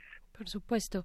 Y eh, ahora que mencionas el punto en el que nos encontramos, eh, ¿qué más? ¿Qué más? Eh, ¿En qué en qué momento estamos frente a este caso de Ayotzinapa? ¿Cuál ha sido, digamos, si fuera una narrativa, cómo nos podrías tú compartir que has estado, pues, tan cercano en esta en esta área de defensa del pro?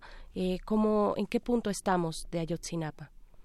Claro, en este momento hay una sentencia dictada por el por el Tribunal Colegiado de, de Reynosa que ordenó crear la comisión de, de investigación. Esta sentencia no está siendo ejecutada porque eh, un, un número de, de autoridades que fueron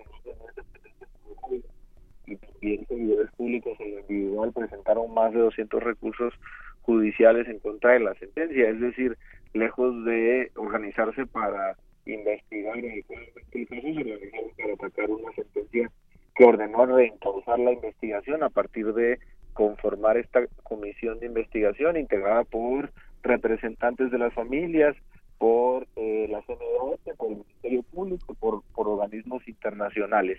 En este momento, eh, la exigencia de conformar la eh, comisión para este gobierno continúa, sin embargo, ya vimos que voluntad no, no se tiene, ¿no? El, el presidente de la República, de la República incluso les ha llamado eh, necios, ¿no? Los ha hecho ver como necias a las personas, a las madres y a los padres, diciendo que, que no quieren creer, ¿no? La, la conocida como verdad histórica, esta teoría de caso que no tiene sustento científico, lejos de agotar una, una investigación seria y, y científica, ¿no? Eh, lo que sigue es que a partir del compromiso asumido hoy por el presidente electo, eh, el, día primero de diciembre se firma este decreto, se integra en la comisión y empiece eh, a trabajar de inmediato, y, pero hay que decirlo no de cero, sino a partir de una base que se tiene y que se debe en gran medida al trabajo del, del GIEI, ¿no? del Grupo de Expertos de la Comisión Interamericana de Derechos Humanos,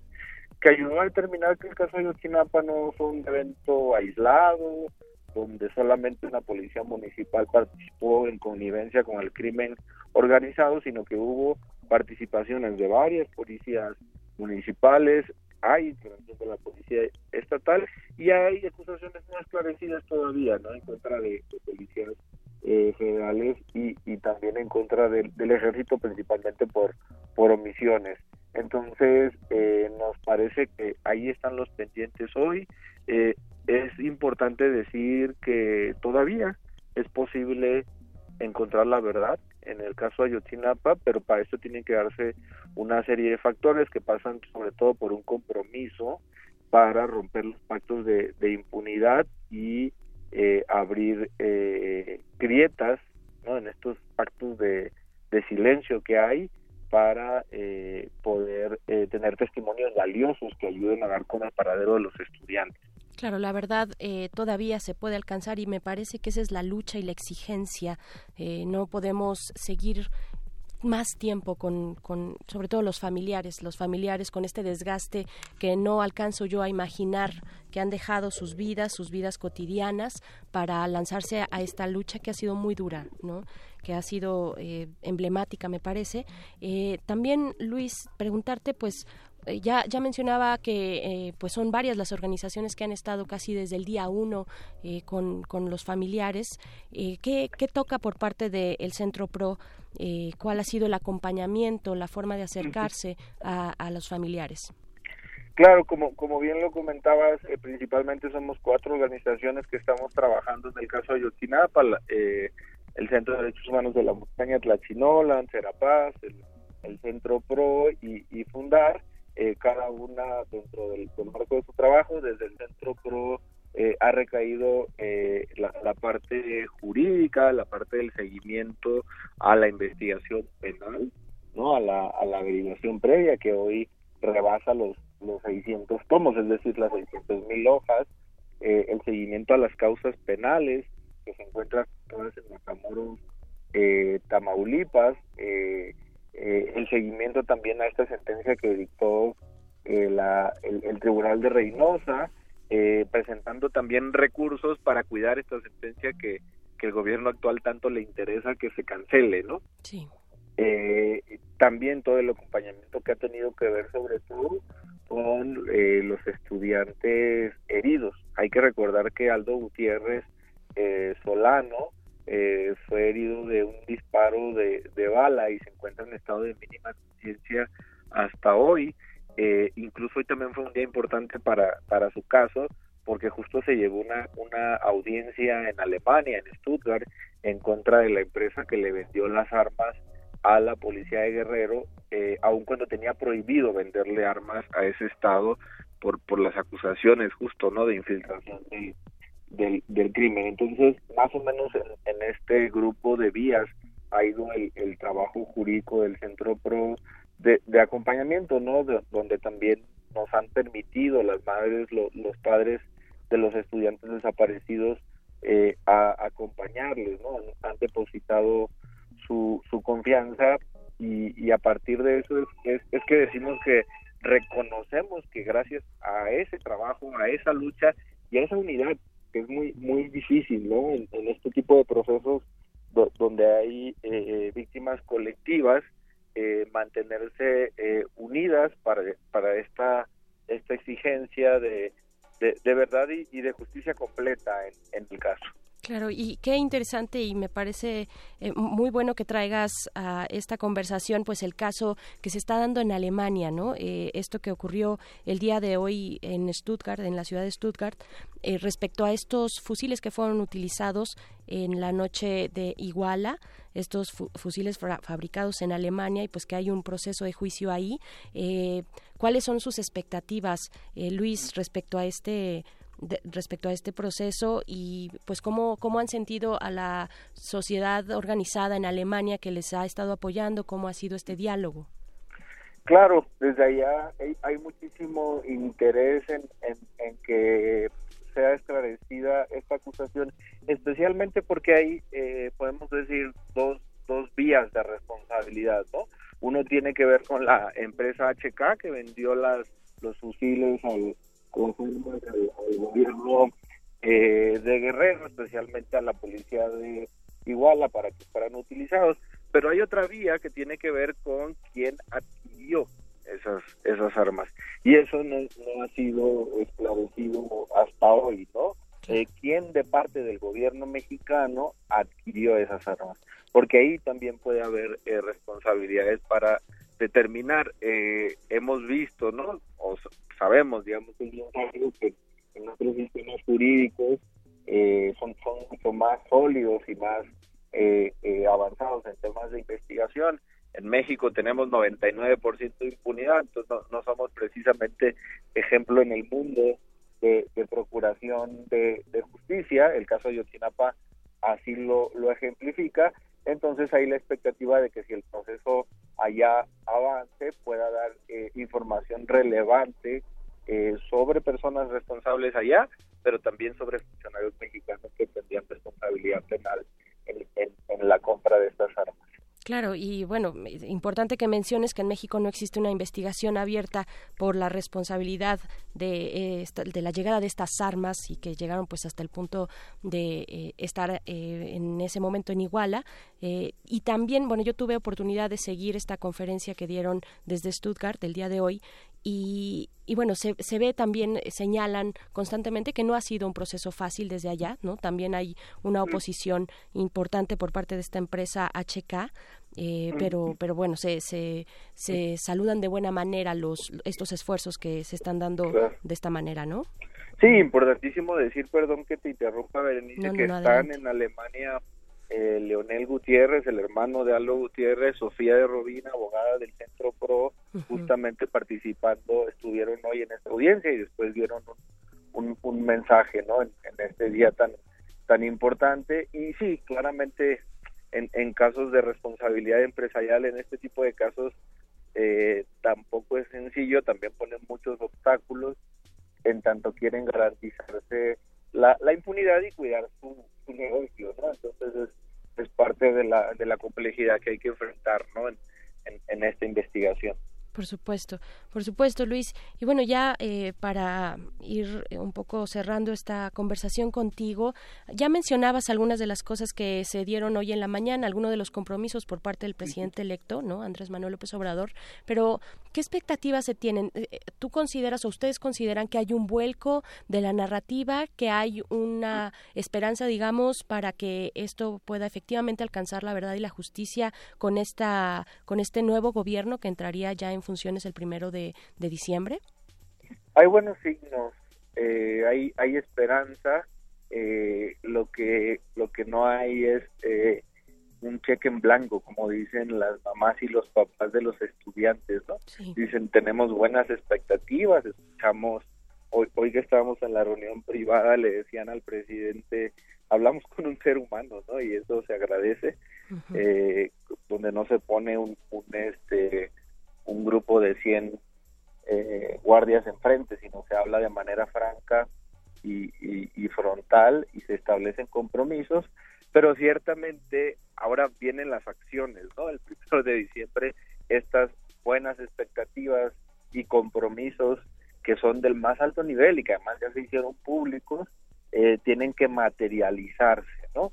El decreto tiene que ser firmado, el, el decreto tiene que implicar eh, que se quiten todos los obstáculos y se dispongan todos los recursos institucionales para que la comisión de investigación vaya y para que tenga eh, efectividad, para que las líneas de investigación se profundicen, cualquiera que sea, sin importar el grado eh, al que pertenezca cada autoridad que pueda ser eh, eventualmente responsable y a partir de eso entonces sí tener resultados, ¿no?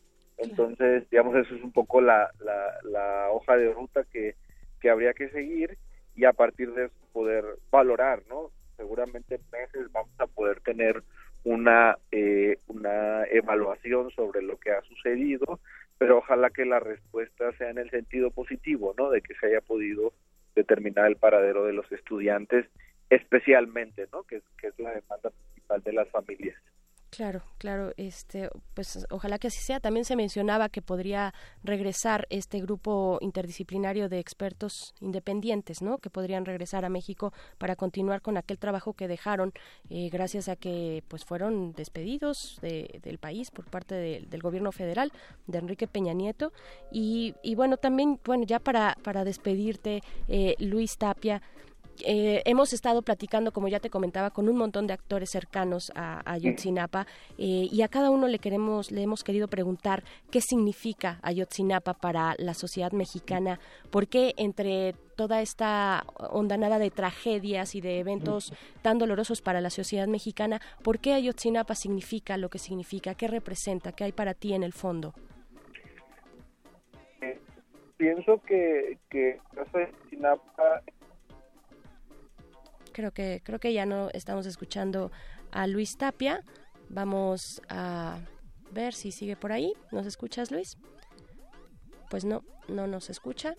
Yo creo que vamos a ver si podemos reanudar la comunicación eh, con Luis Tapia. Estamos hablando, eh, pues, precisamente de este evento terrible de los hechos de Iguala, de Ayotzinapa, a cuatro años. Luis Tapia, que es coordinador del área de defensa del Centro Miguel Agustín Pro Juárez. Y ha sido interesante ver cuáles son estas opiniones, digamos, desde el, desde el ángulo más sentido, más, más profundo de una sociedad mexicana pues que ha eh, sido pues que, se ha visto de esta manera indignada ¿no? y ofendida por lo que ocurre eh, pues lo que ha ocurrido y en específico con Ayotzinapa. Ya tenemos a Luis eh, de regreso. Luis nos estabas comentando.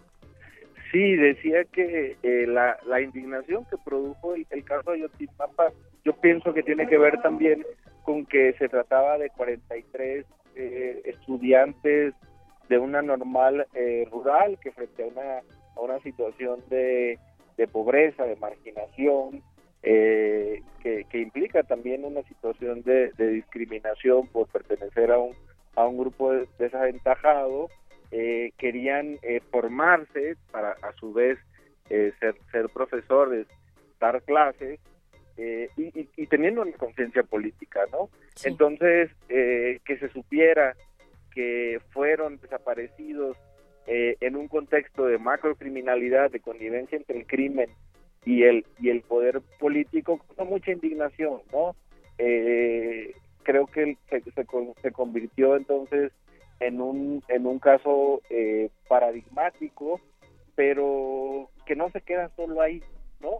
Sino que ayuda a entender que hay muchos casos más de desaparición y así como sucedió con los con los 43 normalistas de Ayotzinapa, hay al menos 37.500 eh, personas desaparecidas, según lo ha reconocido el, el gobierno eh, mexicano, y, que sabemos que la lucha de, Ayotzinapa es también la lucha por, por la, la verdad y la justicia de las demás personas desaparecidas, ¿no? Hoy, hoy veíamos como en, Twitter también exigían justicia el, Movimiento Nacional por nuestros desaparecidos, ¿no? Eh, y, que se, decía, Ayotzinapa es, esa esperanza, ¿no? Y, y, y, creo que también por esa misma razón, por el hecho de que nos ha marcado como sociedad y, que el caso de Ayotzinapa es una herida abierta, su resolución se puede convertir en un eh, en una poderosa medida de no repetición, en un mensaje fuerte de no impunidad, ¿no? Por, por esa misma razón. Claro que sí, yo creo que estamos de acuerdo y ojalá que así suceda. Al, parecer se abre esta luz al final del túnel. Luis Tapia, te agradezco mucho esta conversación para nuestra audiencia y pues seguiremos pendientes del trabajo que hace el Centro Pro de Derechos Humanos. Muchas gracias, Berenice. Un, saludo a auditorio de Radio UNAM. Muchas gracias a ti y muchas gracias también a ustedes por eh, continuar aquí en Resistencia Modulada. Estamos ya para despedirnos, porque ya viene Resistor. Recuerden que Resistencia Modulada se queda de aquí y hasta las 11 de la noche. Y nos vamos a despedir con una eh, pues una canción entre muchos proyectos culturales que unieron voluntades y esfuerzos para acompañar esta exigencia por Ayotzinapa. Se encuentra la de varios músicos que realizaron el disco De Vuelta a Casa, del que se desprende precisamente eh, la canción que vamos a escuchar, que se llama Verte Regresar con la que Belafonte Sensacional y Paulina Laza le cantan a los 43 estudiantes desaparecidos. Muchas gracias por estar acá en Resistencia Modulada. Yo soy Berenice Camacho, los dejo con esto y nos encontramos la próxima semana aquí en el Modernísimo.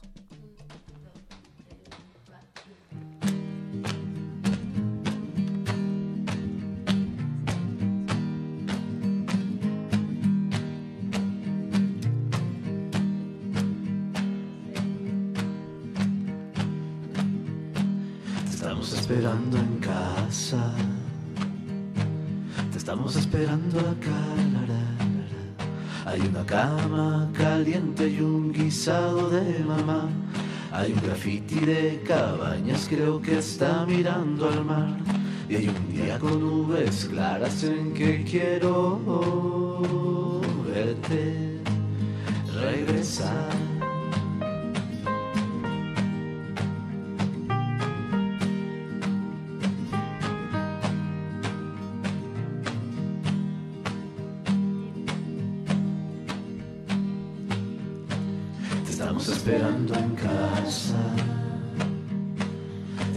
Esperando acá.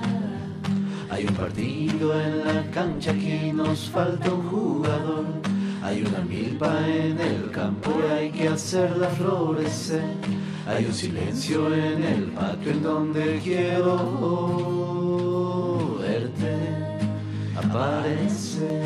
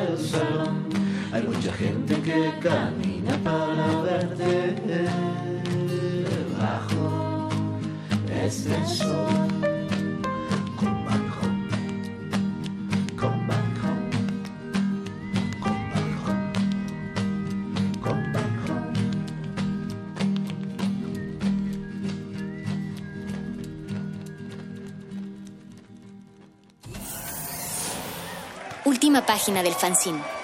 Pero mientras el futuro esté desigualmente repartido, buscaremos llegar a él. El modernísimo.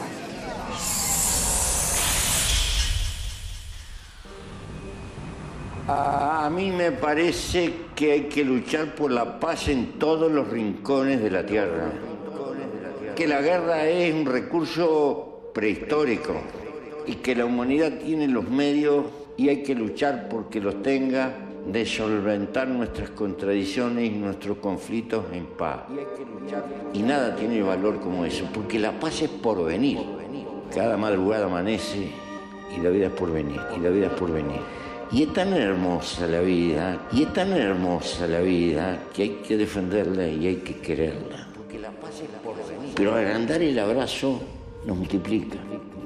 Cuando uno vive para cobrar cuenta, para la venganza, para lo que le deben, para lo que le hicieron, no se termina nunca más como el loco que está dando vuelta a la columna. Resistencia modulada.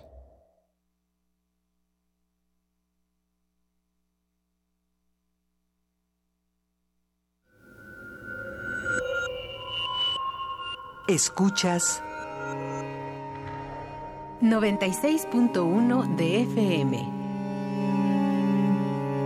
XEUN. Radio UNAM.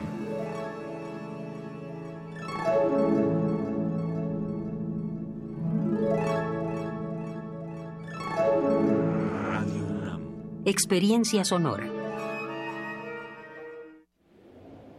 ¿Dónde estabas tú? ¿Y tú dónde estabas? ¿Dónde fue que moriste? ¿Estabas en la explanada? Primero fue el helicóptero, el helicóptero, el helicóptero.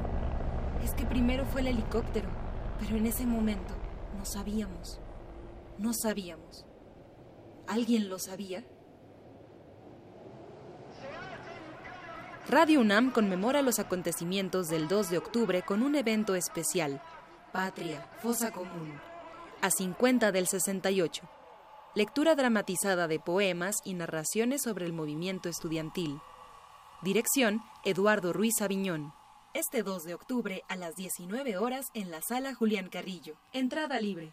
Transmisión por el 96.1 de FM y el 860 de AM. Radio UNAM. Experiencia sonora. Centro Cultural Isidro Favela Museo Casa del Risco invita a la exposición Carol Miller, Relatos en Bronce, integrada por 38 esculturas figurativas. Las piezas representan hombres, mujeres y animales dotados de particular belleza y fuerza. La figura humana invita a la reflexión y a la empatía. Carol Miller, Relatos en Bronce se puede visitar en el Centro Cultural Isidro Favela Museo Casa del Risco, en la Plaza San Jacinto, San Ángel, Ciudad de México.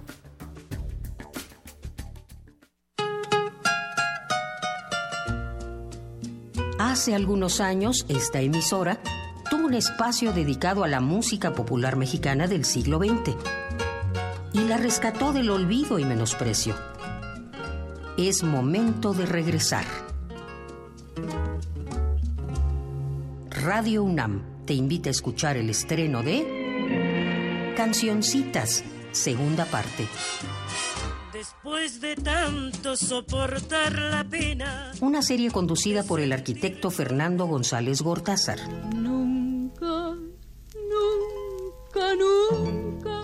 Estreno lunes 8 de octubre a las 17 horas por el 96.1 de FM.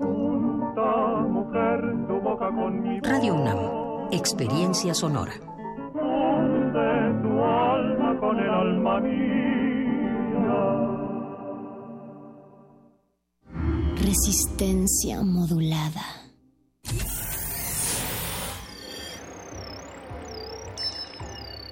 Bienvenida, nueva entidad orgánica. Relaja tus oídos mientras procedemos a analizar tu sistema. Estás a punto de integrarte a una red que conecta al sonido con el conocimiento. Acceso permitido. Por favor, respira, relájate y prepárate para la abducción. Resistor. Esto es una señal.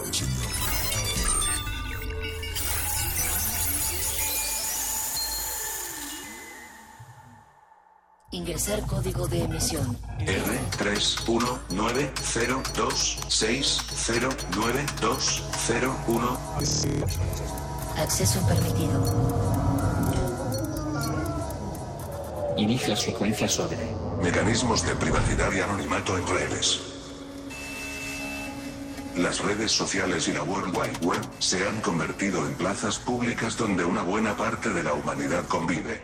Estos espacios digitales ofrecen una infinidad de medios, formatos y modalidades de comunicación, desde el tener un sitio web, un perfil en redes sociales o cuentas en algún servicio en línea, ya sea de cómputo en la nube, correo electrónico o sistemas bancarios. En la mayoría de estos espacios es requerido registrarse con datos personales para poder acceder a ellos. Además del compartir nuestros nombres y correos electrónicos, en el más simple de los casos, el simple hecho de navegar entre sitios o acceder a las actividades de nuestros amigos en sus redes sociales, implica dejar un rastro digital de nuestras acciones, los sitios que visitamos, el tiempo que pasamos en ellos o los perfiles que hemos visto en redes se van almacenando en vastos repositorios que gracias al Big Data puede ser fácilmente analizado y explotado.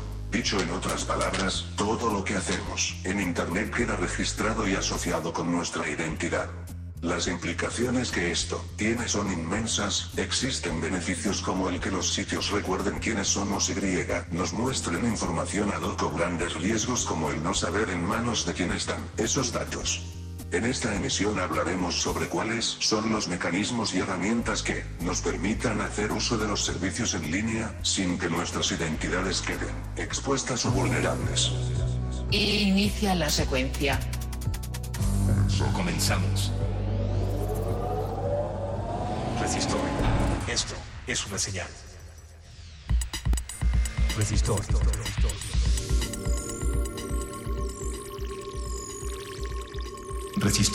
Esto es una señal. Muchas gracias por darnos la bienvenida hasta sus oídos y más allá hasta sus neuronas. Esta noche damos inicio a una emisión más de Resistor.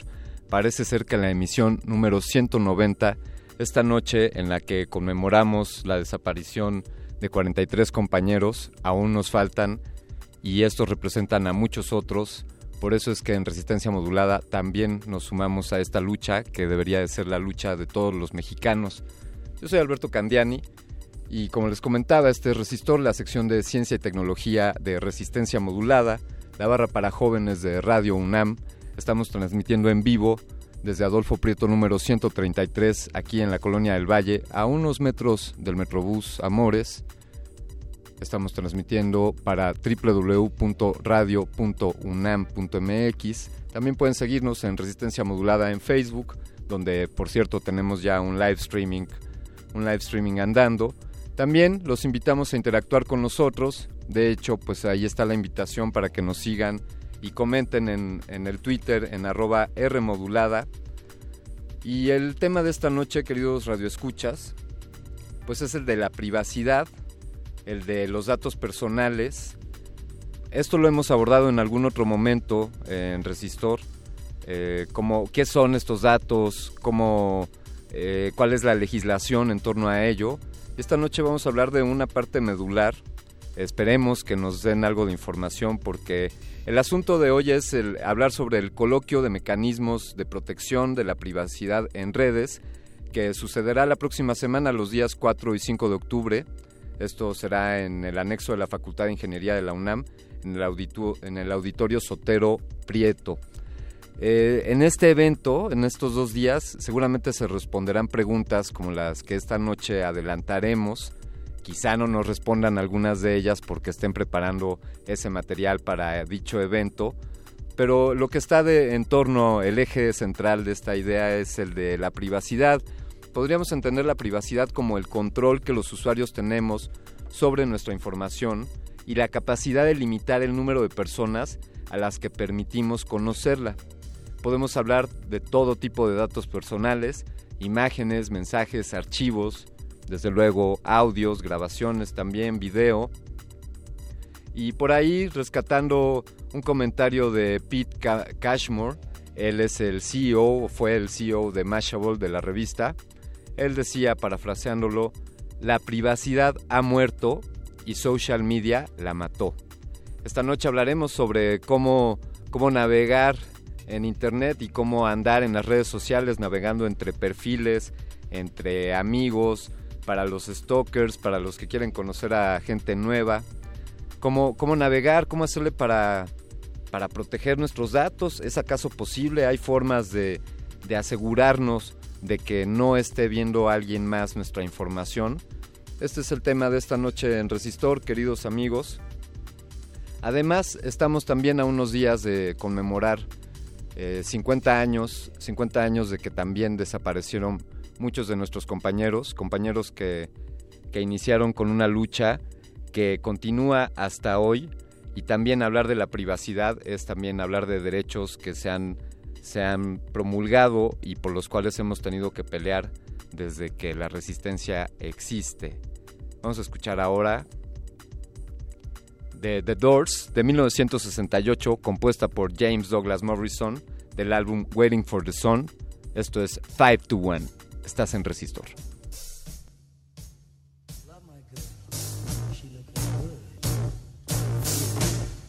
Resistor. Esto es una señal. One more. Five.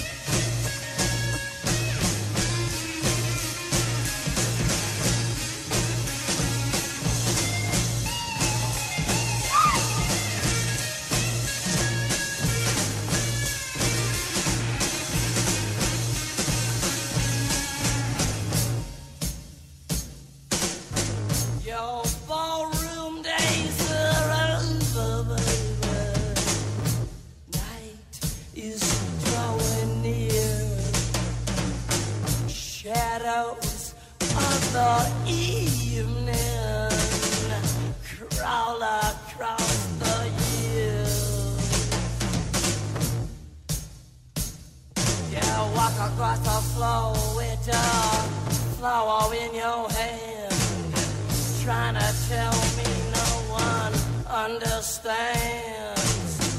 Trading your hours for a handful of dimes. Gonna make it, baby, in our prime. Come together one more time.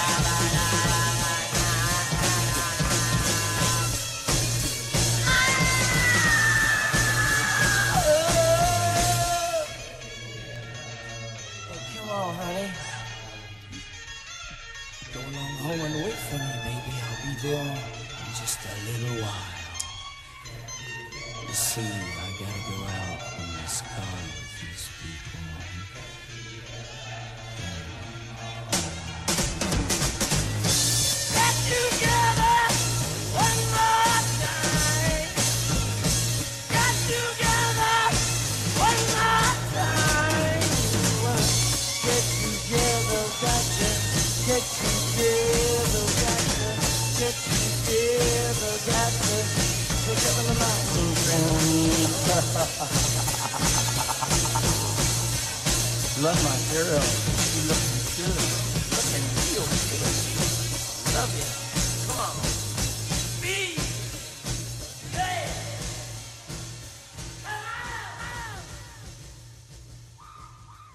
Resistor. Esto es una señal.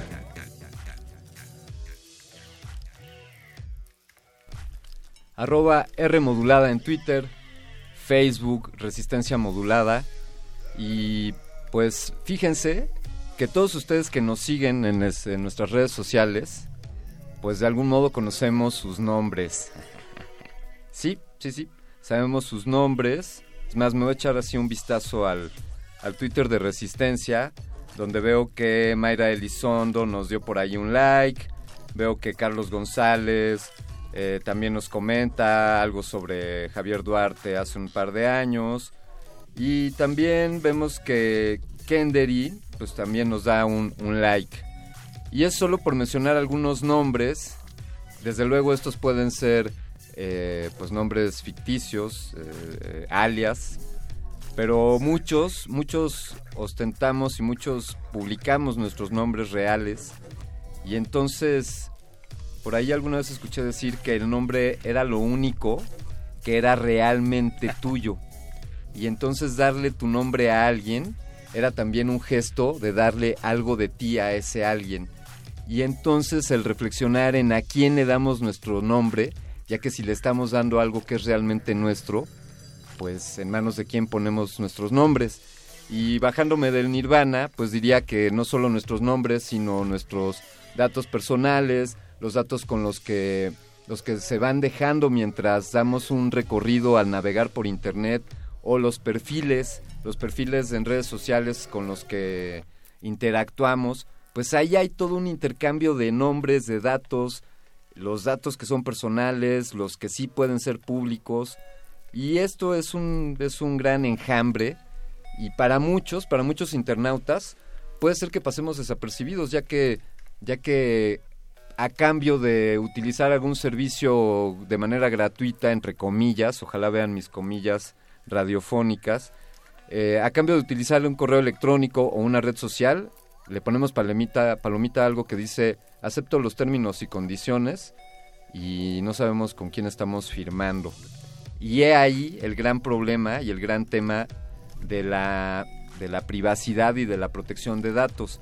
Para ello, como saben ustedes, eh, aquí en Resistor buscamos a los especialistas más especializados en los temas que abordamos y hemos invitado esta noche, bueno, tenemos esta noche a tres, tres de ellos. Gunnar Wolf, él es administrador de sistemas, programador y promotor del software libre y promotor del software libre. También es colaborador del Instituto de Investigaciones Económicas de la UNAM. Y francamente, si hubiese puesto más de tu currículum, Gunnar, nos perderíamos una buena parte del programa. Bienvenido, buenas noches. Muchas gracias, muy buenas noches. Gracias a ti por estar aquí. Y también nos acompaña, ahora se ha transformado en una sola, en una sola persona. Este ente es Irene Soria. Ella, ella está estudiando dos doctorados y por ahí bromeaba de que no se considera académica. Yo invitaría a la audiencia que nos manden un saludo en, en Twitter a los que estén estudiando dos doctorados o dejémosla en quienes ya hayan hecho dos doctorados. Es también miembro, Irene Soria es miembro del Consejo Consultivo en Fábrica Digital y bueno, está haciendo su doctorado en el claustro. Es, eh, también estudió en la UAM, Xochimilco, y tiene una maestría en artes visuales por la Facultad de Artes y Diseño de la UNAM. Felicidades, la FAD, una, una gran facultad. Irene, muy buenas noches. Gracias por estar con nosotros. Hola, muchas gracias a ustedes.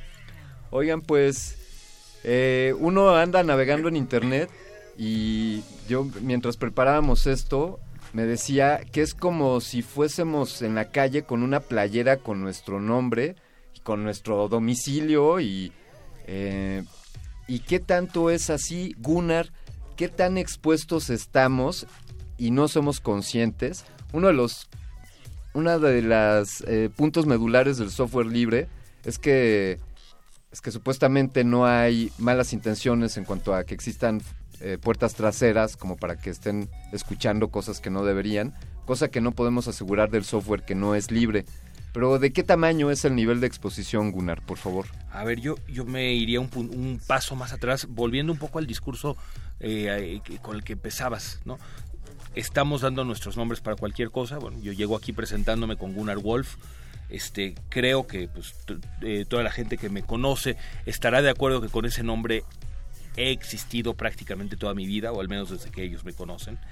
Pero bueno, digamos, al encontrar qué temas íbamos a, tocar para el, trabajo que estamos haciendo, tuvimos que recortarle algunas esquinas, porque ¿qué, qué es un nombre?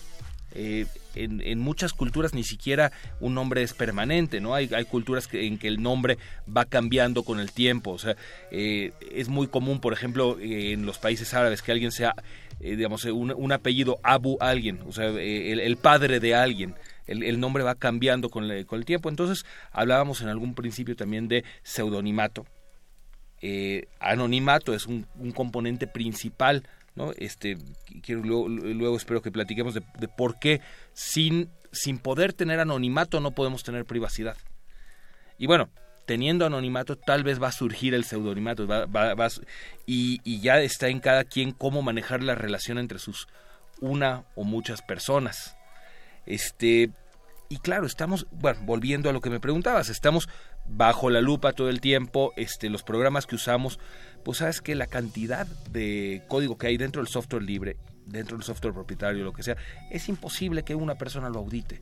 Es imposible que un equipo lo audite. Yo tengo una computadora, estoy muy contento que solo uso software libre. Confío en la gente que, que, que, produce el software que utilizo.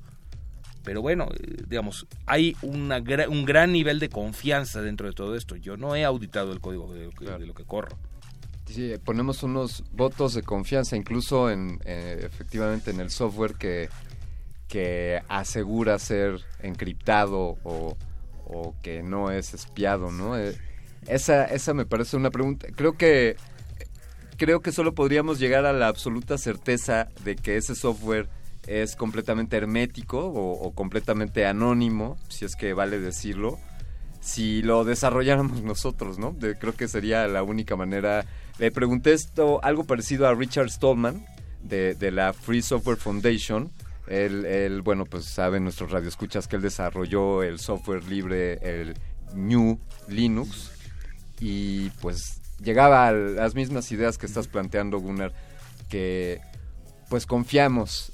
Y a mí, a mí el ingrediente que me haría eh, fortalecer esa confianza, o que me hace fortalecer la confianza en que el software libre no me esté espiando, es que no tienen un interés comercial, que no están buscando eh, eh, hacer monetizar el valor que les da el conocer los comportamientos de las personas que usan el software, que es en buena medida uno de los usos que le dan estas grandes compañías a nuestros datos, ¿no? Vaya, pues todos sabemos que estoy hablando o de Google o de Facebook. Desde luego hay muchas otras que hacen lo mismo.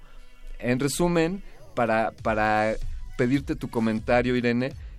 Pues el asunto es que están recabando información sobre nosotros, información que ni siquiera nosotros somos conscientes que estamos generando, eh, cuántos pasos caminamos al día, qué, qué palabras escuchamos, una infinidad de datos. Y estos señores pues tienen ese interés de vender eso. Y en el software libre no. ¿Creerías tú, Irene, que esa sea la causa para confiar? Y también te pregunto, Irene, ¿creerías que necesariamente todo el software de interés comercial nos está espiando?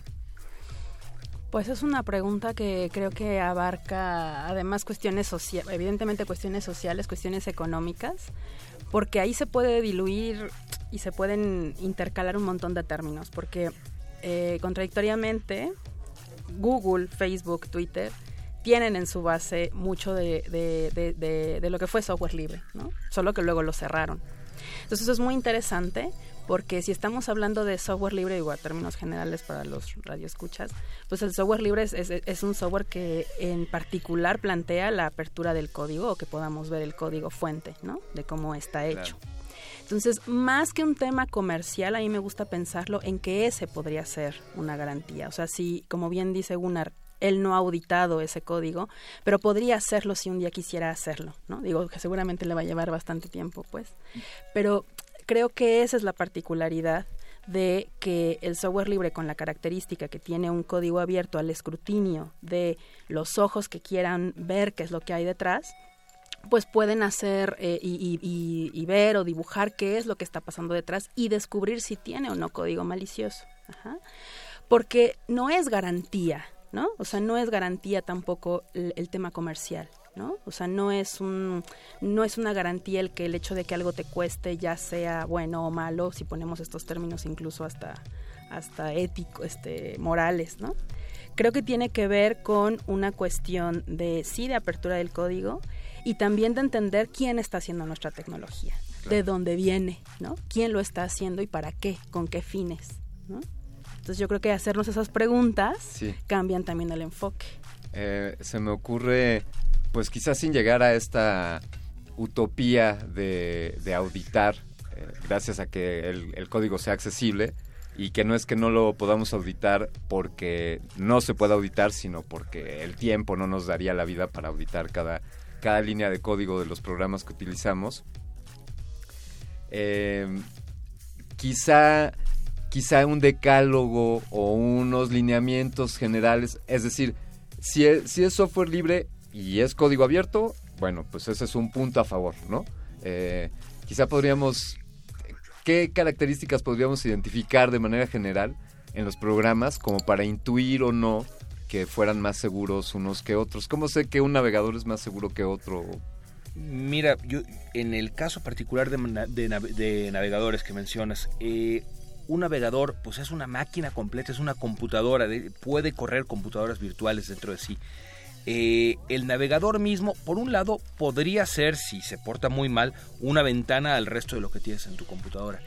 Pero aquí pues tenemos que separar esto en muchas capas. Dentro del navegador se maneja mucha información un, digamos, un navegador vulnerable, un navegador mal diseñado, podría, por ejemplo, permitir que una pestaña interrogue a otra, que el código de, parte de su entorno de ejecución interrogue a otro, cuando estamos suponiendo un aislamiento hasta cierto punto. Incluso un navegador muy bien programado, pero que cumple con las expectativas de funcionamiento de todo mundo hoy en día, pues bueno, te va a permitir por usabilidad, por facilidad, por comodidad, te va a permitir alojar dentro de tu computadora información que te identifica. Y te va a permitir además ejecutar código que no- ni siquiera se puede calificar limpiamente de libre o no libre. ¿Sabes? Eh, la- las páginas web se vuelven dinámicas utilizando JavaScript. Sí. Ah, ¿Quién controla el JavaScript? ¿De dónde viene? Pues es código que viene generado muchas veces al momento de computadoras de terceros y tu computadora lo, lo va a ejecutar. Claro. Y puede obtener, con, con ciertos límites, pero con límites bastante amplios, puede obtener y enviar grandes cantidades de información. Entonces, eh, digamos, controlar el flujo de la información, pues es muy difícil y, y es una carga para el usuario.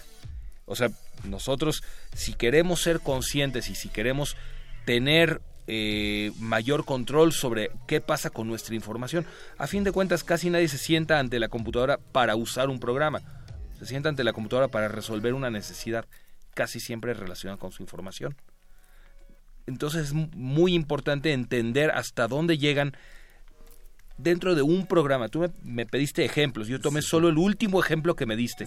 Y solo hice una, una desmenuzada así de, de primerito nivel. Claro, porque eh, hablando pues eh, en capas, pues podríamos hablar que, que podría existir software malicioso. Fíjate, esto nunca me lo había preguntado, pero ustedes sabrán decírmelo. Pues desde el kernel, o sea, quizá desde el lenguaje eh, computadora que con el que se programan los procesadores, desde esa base podría existir. Podríamos comprar chips ya con software malicioso. Voy a pu- puedo darte varios ejemplos en ese sentido. Ken Thompson es el autor del lenguaje de programación C, este autor de parte de Unix. Pues él en los 80 le dieron el premio Turing, que dicen es el como el premio Nobel de la computación. Pues se pide que se que él prepare un artículo como como eh, digamos di- discurso de recepción. Y él hizo un artículo precioso, se llama eh, Reflections on Trusting Trust, o sea, reflexiones acerca de confiar en la confianza.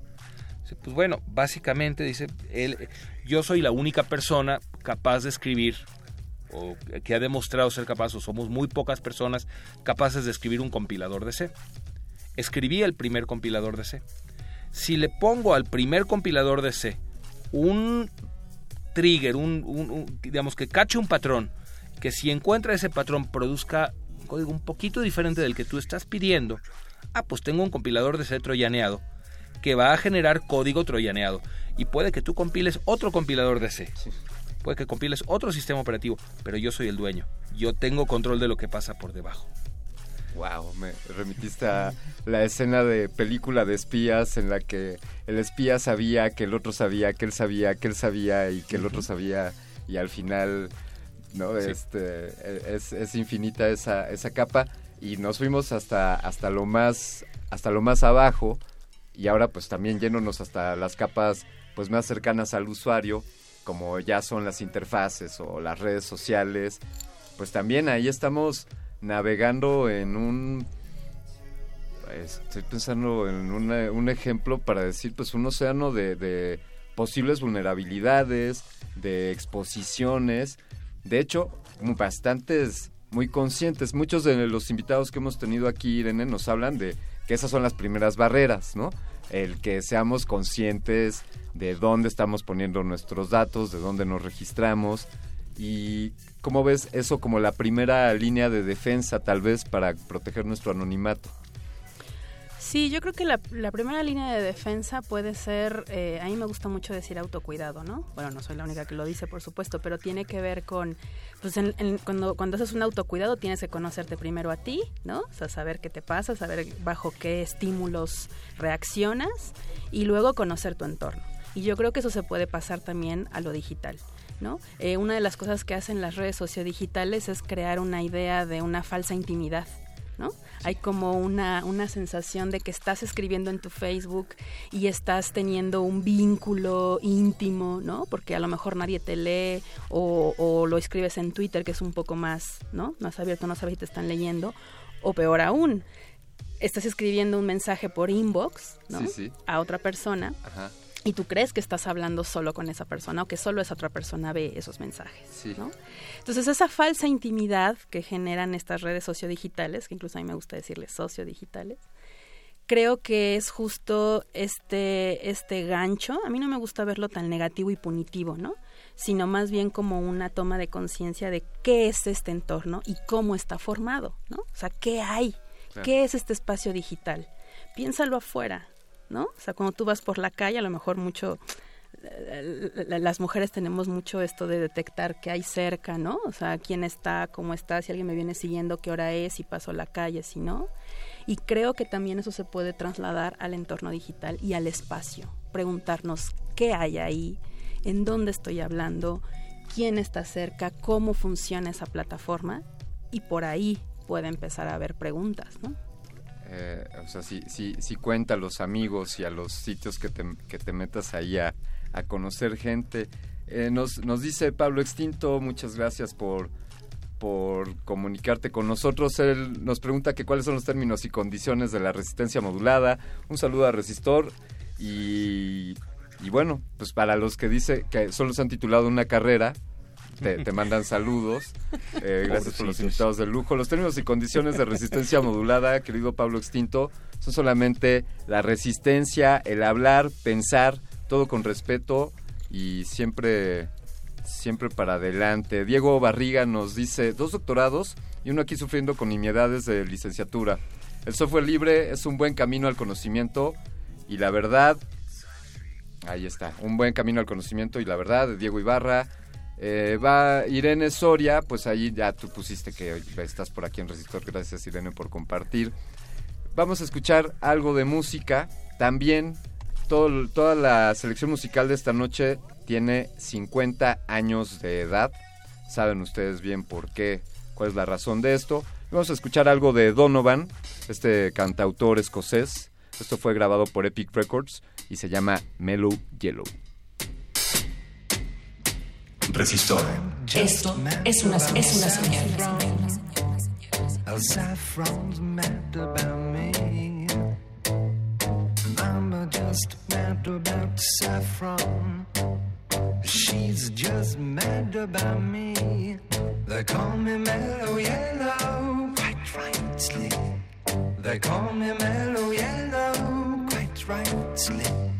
They call me Mellow Yellow.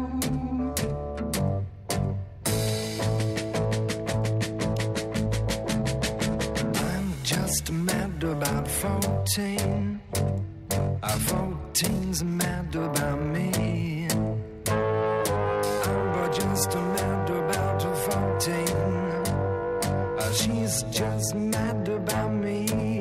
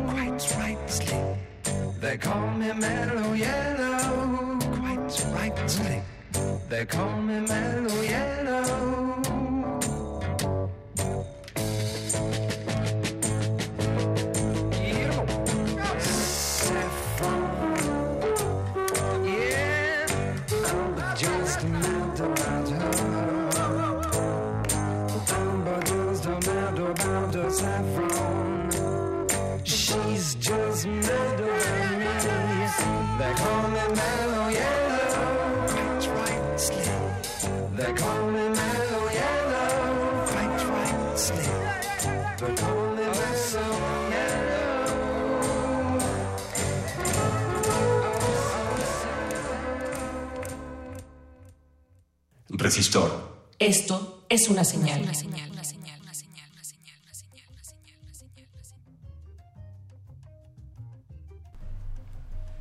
Bien, pues uno anda ahí frente a su computadora y está escuchando resistor y de pronto sientes como miradas sobre el hombro y en realidad son miradas que provienen desde tu webcam, porque sí, pueden aprender tu webcam sin que prendan el foquito y entonces le ponemos un parche a la webcam y yo digo, bueno, ¿cómo tapamos el micrófono de nuestras laptops? Que ahora ni sabemos dónde está el micrófono. Y en fin, uno puede andar con la paranoia y pues uno debería de hacer de de tomar las medidas pues posibles. Hemos hablado de que el software libre, dado que pues da cierta confianza por, por lo que hemos dicho ya, y podemos hablar de software libre para distintos ámbitos de que utilizamos una computadora. O sea, siempre hay como un mito ahí detrás de que no es que no voy a encontrar ese el programa que yo utilizo para tal cosa no hay en software libre. Y en muchos casos hay equivalencias, pero en buena parte sí podemos hacer eso, ¿no? Sistema operativo, como ¿cuál- cuáles serían quien me quiera responder Irene o, o Gunnar pues cuáles serían el ABC para una computadora nuevecita de software libre y más o menos seguro qué sistema operativo qué navegador qué editor de texto y digamos un editor de imagen por ejemplo Pues yo siempre recomiendo como eh, usuaria de software libre desde hace 10 años eh, empezar que un poco ha sido mi experiencia, ¿no? Probablemente la de una, bueno, no probablemente, seguramente es muy diferente, pero piensa que yo soy diseñadora de profesión. Entonces yo me inyectaba estos programas privativos para hacer diseño y justamente la idea es, es que no hay nada más para hacerlo, ¿no? Que yo creo que ese es uno de los primeros, el, el paso cero, ¿no? Sí. Sería saber que sí hay, que sí existen y que no se muere en el intento al probarlos. Sí. Entonces lo que yo sugeriría primero es probar algunos programas, ¿no? Editores, por ejemplo, editores de imágenes, ¿no? Usar GIMP, por ejemplo, de pronto probarlo en lugar de Photoshop o no instalar nunca Photoshop. Sí, sí, sí. ¿no? Usar GIMP, que es lo que yo utilizo para edición de imágenes, Inkscape, que es lo que yo utilizo para editor, ¿no? De Y vectores, de ujú. vectores. Y, por ejemplo, empezar a... Seguramente ya muchos de los que nos están escuchando usan ya software libre.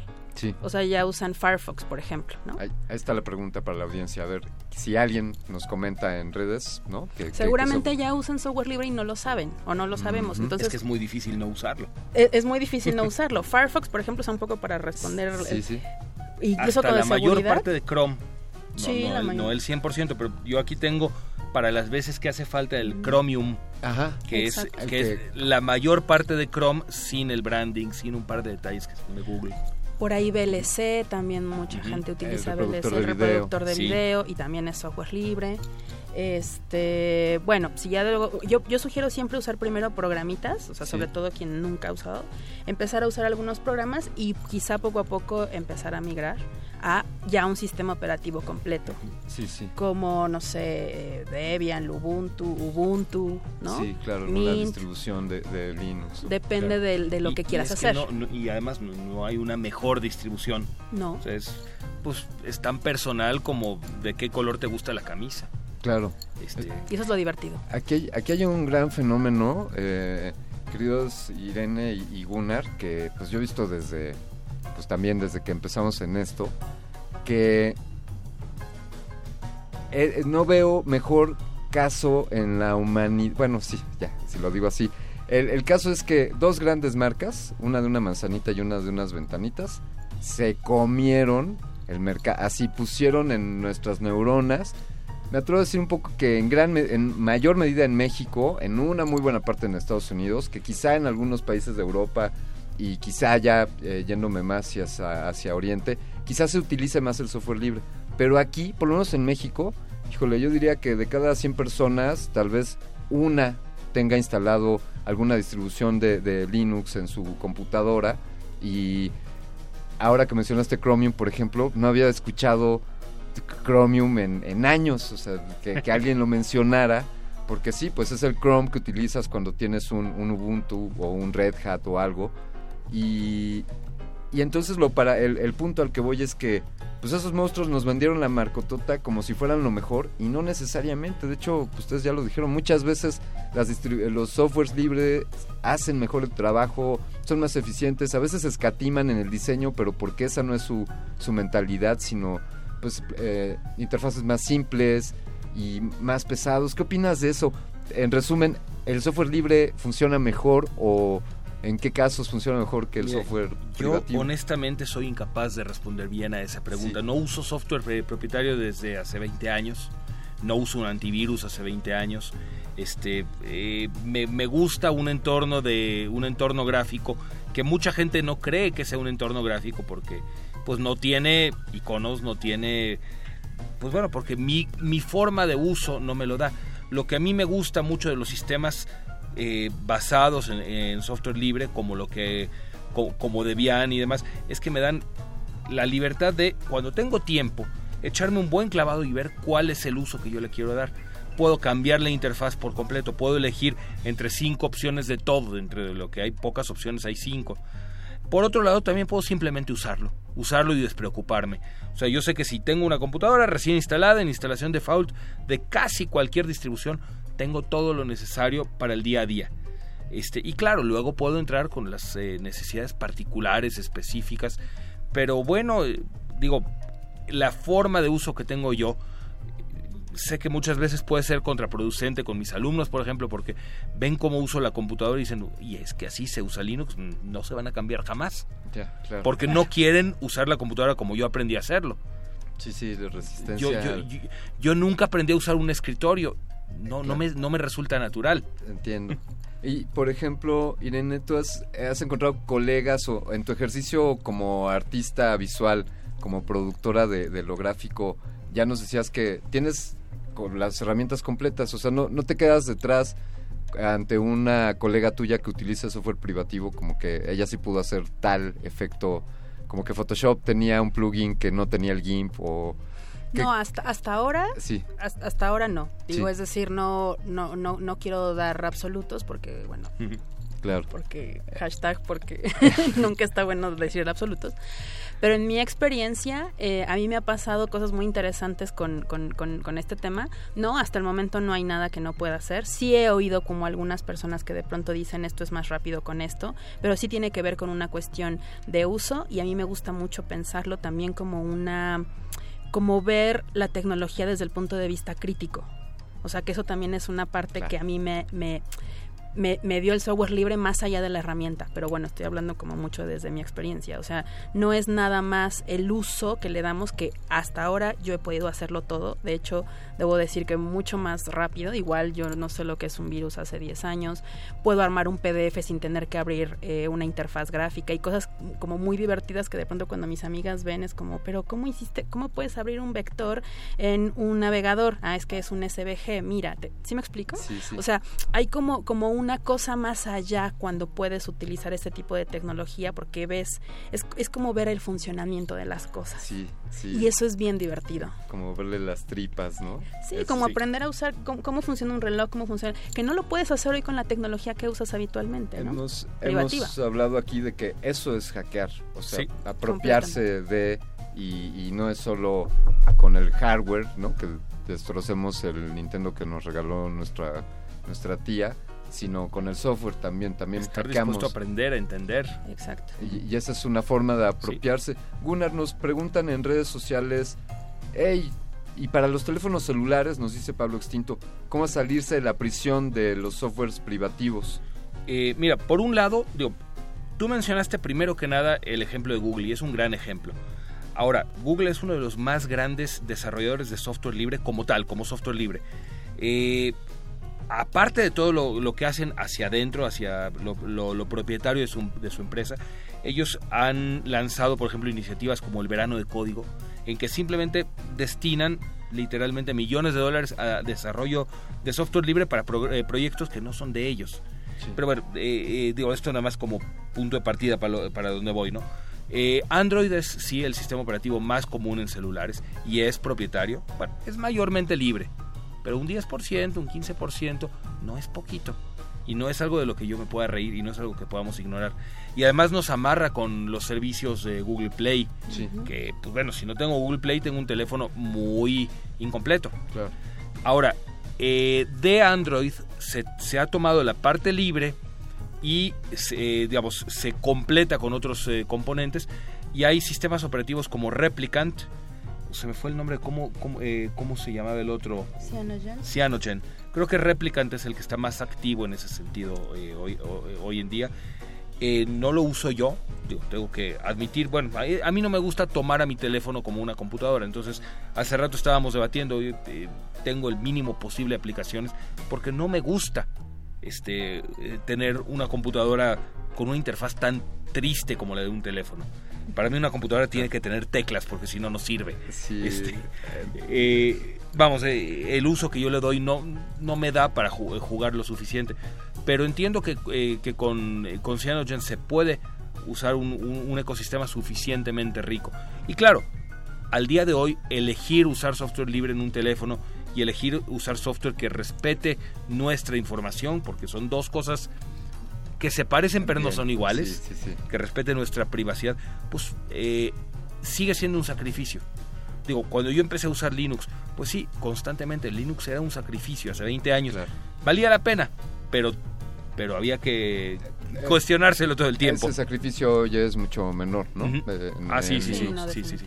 Oigan, les propongo que les propongo que dediquemos el siguiente bloque a que recomendemos quizá algunas herramientas para navegación segura, quizá que hablemos, abordemos abordemos sobre Tor eh, y también pues ya que hablemos propiamente del coloquio, que nos den los detalles sobre quiénes van a estar ahí, cuáles serán las charlas eh, pues destacables, sin duda todas, pero pues quizá no podemos ir a todas y a ver qué nos recomiendan.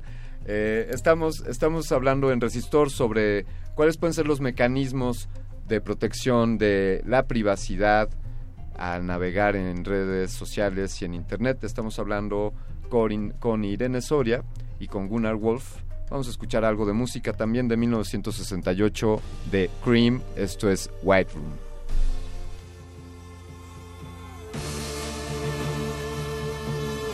Resistor. Esto es, es una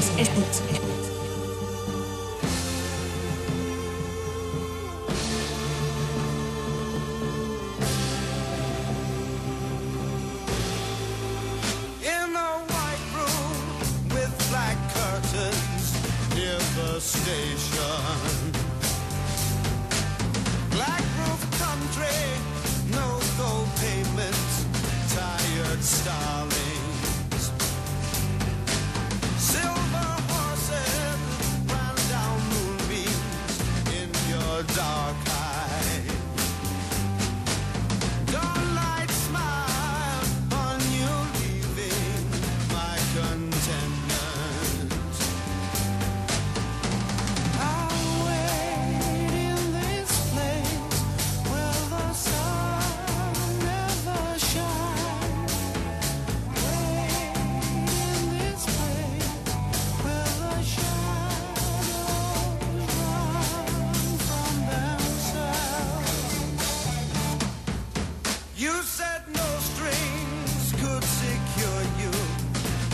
station.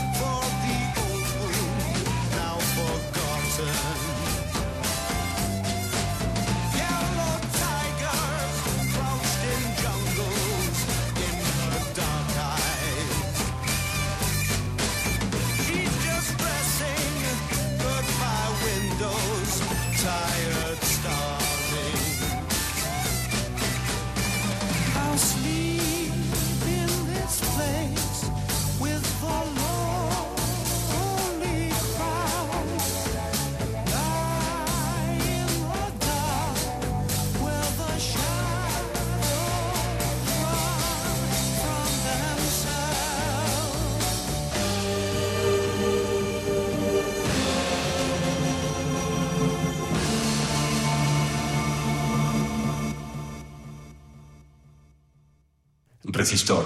Esto es una señal.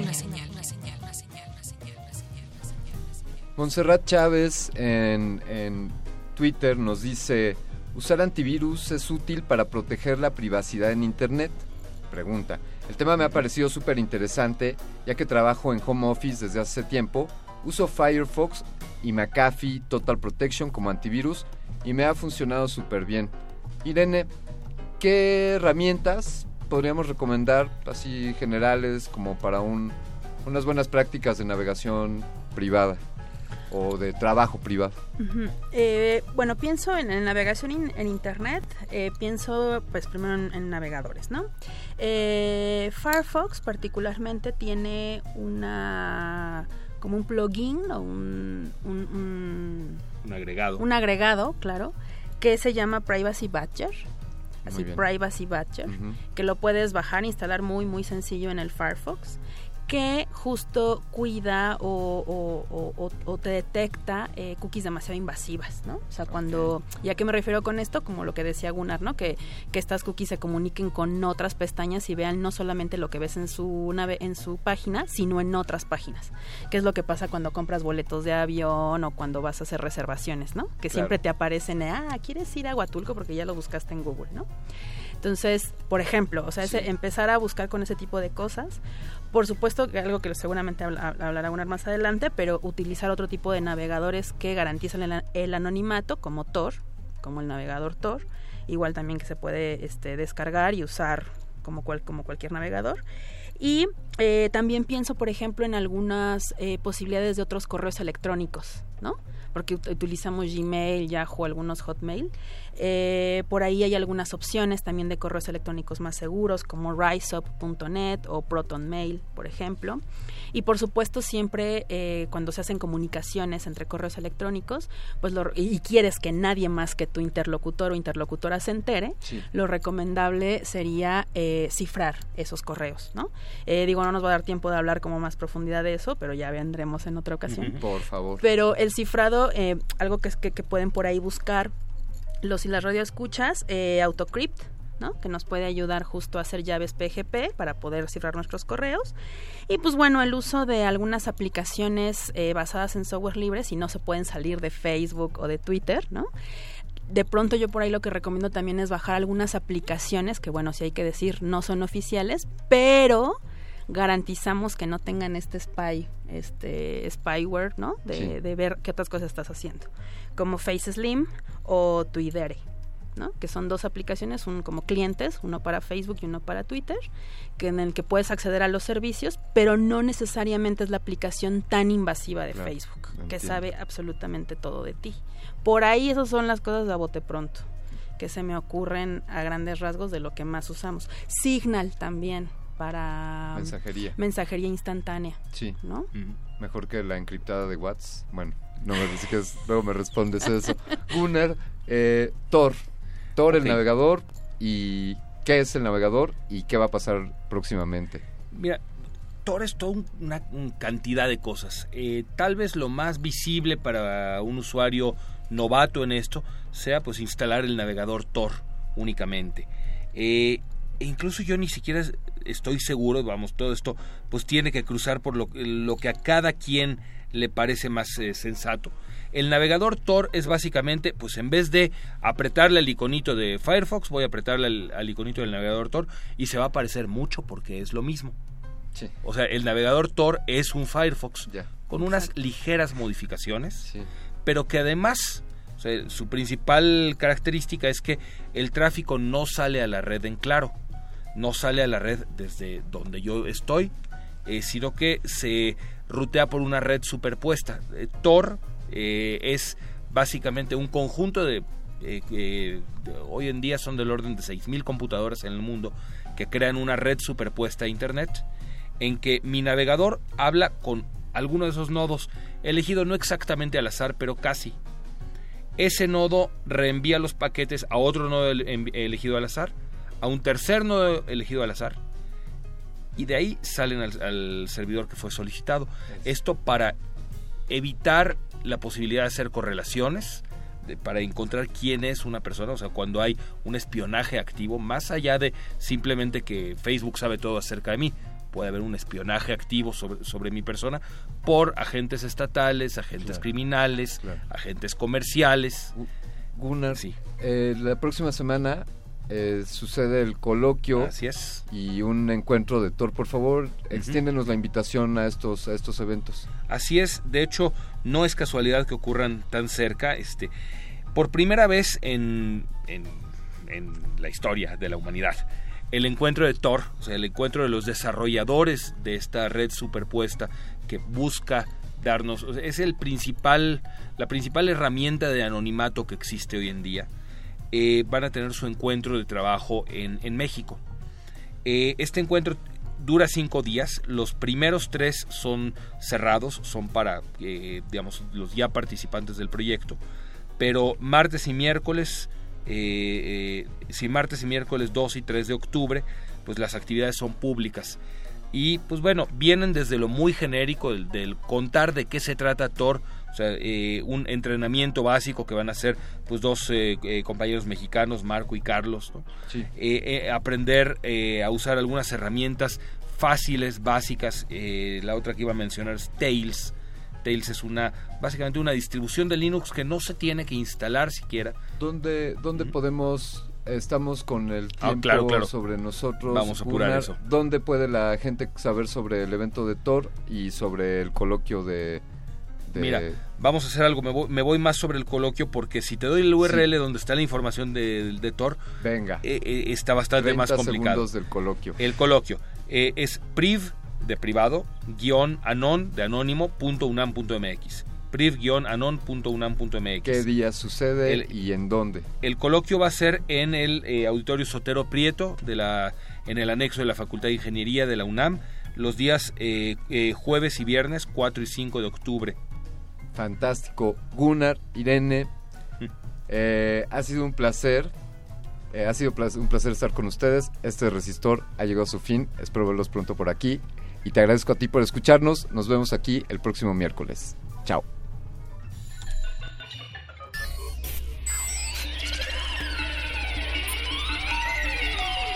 La inoculación simbiótica de conocimiento ha finalizado. Esperamos aprender más de ti en un futuro cercano. Buenas noches. Resistor.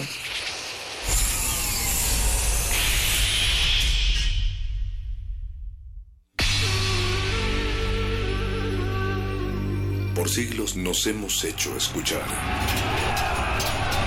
Nacimos como parte de esa inmensa mayoría. Hablar, Escuchar. debatir, proponer, cuestionar. Está en nuestra naturaleza. instrumentos de conciencia de nuestro pueblo. Usamos el sonido porque atraviesa obstáculos. Muros, fronteras. Nosotros somos la resistencia.